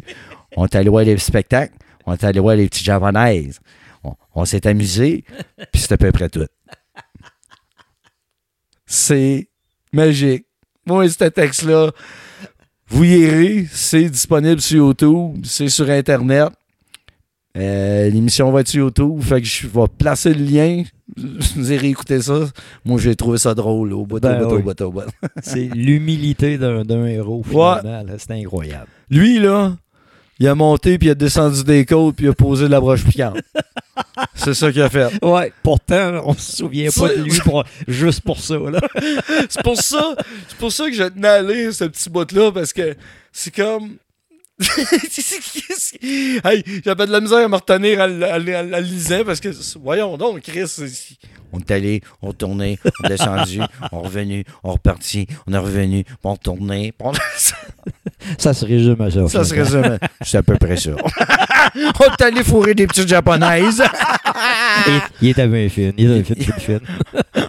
Ah, puis, puis c'est drôle parce que dans, dans le texte, il est sur un ton neutre. Puis, puis quand il arrive aux petites japonaises, sens, on est allé voir les petites japonaises. J'ai essayé de refléter le ton que Léo avait. Ouais, là. ouais. fait que c'était ça qui est ça, le monde. Ben, c'était la nouvelle saison d'Histoire répétée qui commence dès maintenant. Fait que j'espère que ça vous a plu. C'est pas une formule qu'on va prendre euh, toutes les fois. Mais euh, bref, euh, si vous avez euh, aimé, si vous avez pas aimé, laissez vos commentaires. Vous êtes là pour ça, vous autres. esti. Faut bien que ça serve du monde. Ben oui. vous pouvez pas vous imaginer le fun qu'on a à faire ça. Mais hein, mais hein, mais hein. Là, là, bientôt, bientôt, bientôt, euh, c'est moi qui vais me fermer la gueule parce que Serge m'a annoncé des bons sujets à venir. Ben oui. On va avoir du fun. Euh, vous allez voir quand je commence, je parle pas mal moi aussi. ben, c'est parfait, on va bien s'entendre là-dessus. Sur ça, tout le monde, ben, je vous souhaite euh, une maudite belle euh, run, puis euh, bonne écoute sur les prochains podcasts. Écoutez les autres podcasts québécois, ils sont tous bons aussi. Ou presque, ou presque. N'oubliez pas, quand le note, c'est le meilleur. Ouais, Ben, non, parce que c'est pas nous autres qui fait que l'histoire est pétée. L'histoire est pétée. Elle est pétée, l'histoire. Nous allons la répéter, l'histoire. Absolument. Ah, ah, ah,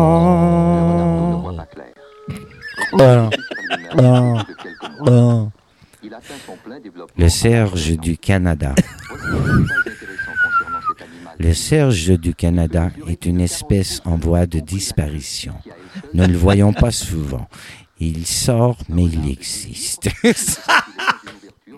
N'importe quoi. Bon, on a fini ça. Ça sera pas sur le tape, ça.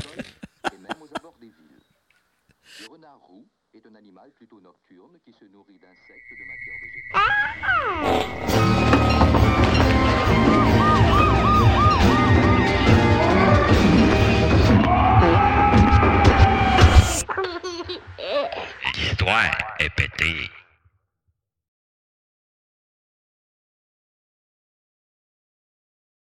Mon nom est Léo Major.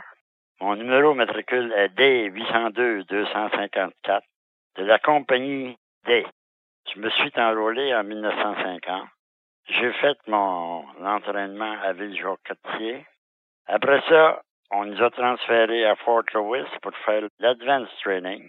Après ça, on a pris le bateau, puis on a débarqué à Séoul. De là, on a été à Hiro. Puis là, c'était un, mois d'entraînement. Après ça, ils nous ont avancé. On montait sa montagne. On mettait du fil de balai tout le tour de la montagne, creusait les tranchées, tout le tour de la montagne, puis on attendait. Le soir, vers 10 heures, on allait faire une randonnée en avant de la montagne pour voir s'il y avait personne. On aurait pu rester là trois, quatre jours. Ça fait qu'après trois, quatre jours, on pactait toutes nos choses. Puis moi, j'étais à Brengun, puis il fallait que je traîne ma Brengun avec moi. Là, on descendait de la montagne, on montait sur une autre montagne. Puis là, là, la même chose se répétait. On mettait du fil barbelé tout le tour de la montagne en bas. Puis on creusait un tranché tout le tour de la montagne. Puis on faisait la garde. Quatre heures on, puis quatre heures off. On était dans le cours pour trois, quatre jours, quatre, cinq jours. Là, on descendait de Hôtel-Ville, Ville-Barbelé. Ça a été de, même à peu près pendant six mois. Après six mois, on est revenu en arrière pour une vacance d'un mois. Après un mois, on est retourné en avant. Puis là, en tournant, on faisait la même chose pour pas que les Chinois avancent eux autres. On arrivait, puis il y avait des maisons de paille, là, puis c'était des vieux, les enfants. Il n'y avait pas d'hommes, là. On continuait, monter à sa montagne. Une journée, vers 8 heures le soir, ça a commencé à nous tomber la tête des obus. Ça a duré à peu près une demi-heure. Moi, j'étais sur mon bord avec deux autres hommes, trois autres hommes. Puis le lieutenant était sur le bord de la montagne, dans le tranché encore. J'ai pris le tranché pour aller voir le lieutenant. J'ai dit, lieutenant, on est un deux, voulez-vous nous envoyer un homme ou deux? Il a dit, ça sera pas long. On retourne au bord, là, il fait noir, hein? Je regarde. Là, j'ai ma brenne. Je tire à peu près 20 rondes, puis j'attends. Je fais ça à peu près à toutes les heures, jusqu'à 5 heures du matin, qu'il fasse clair. Là, ils sont venus nous remplacer. Là, on a retourné en arrière, puis là, on s'est en allé chez nous. Dans la moitié qu'on était là, on a eu une pause pour aller à Tokyo pour une semaine. Ça, ça a été la plus belle pause qu'on a eue. On a été voir des spectacles, on a été voir des petites japonaises. On s'est amusé. C'était à peu près tout.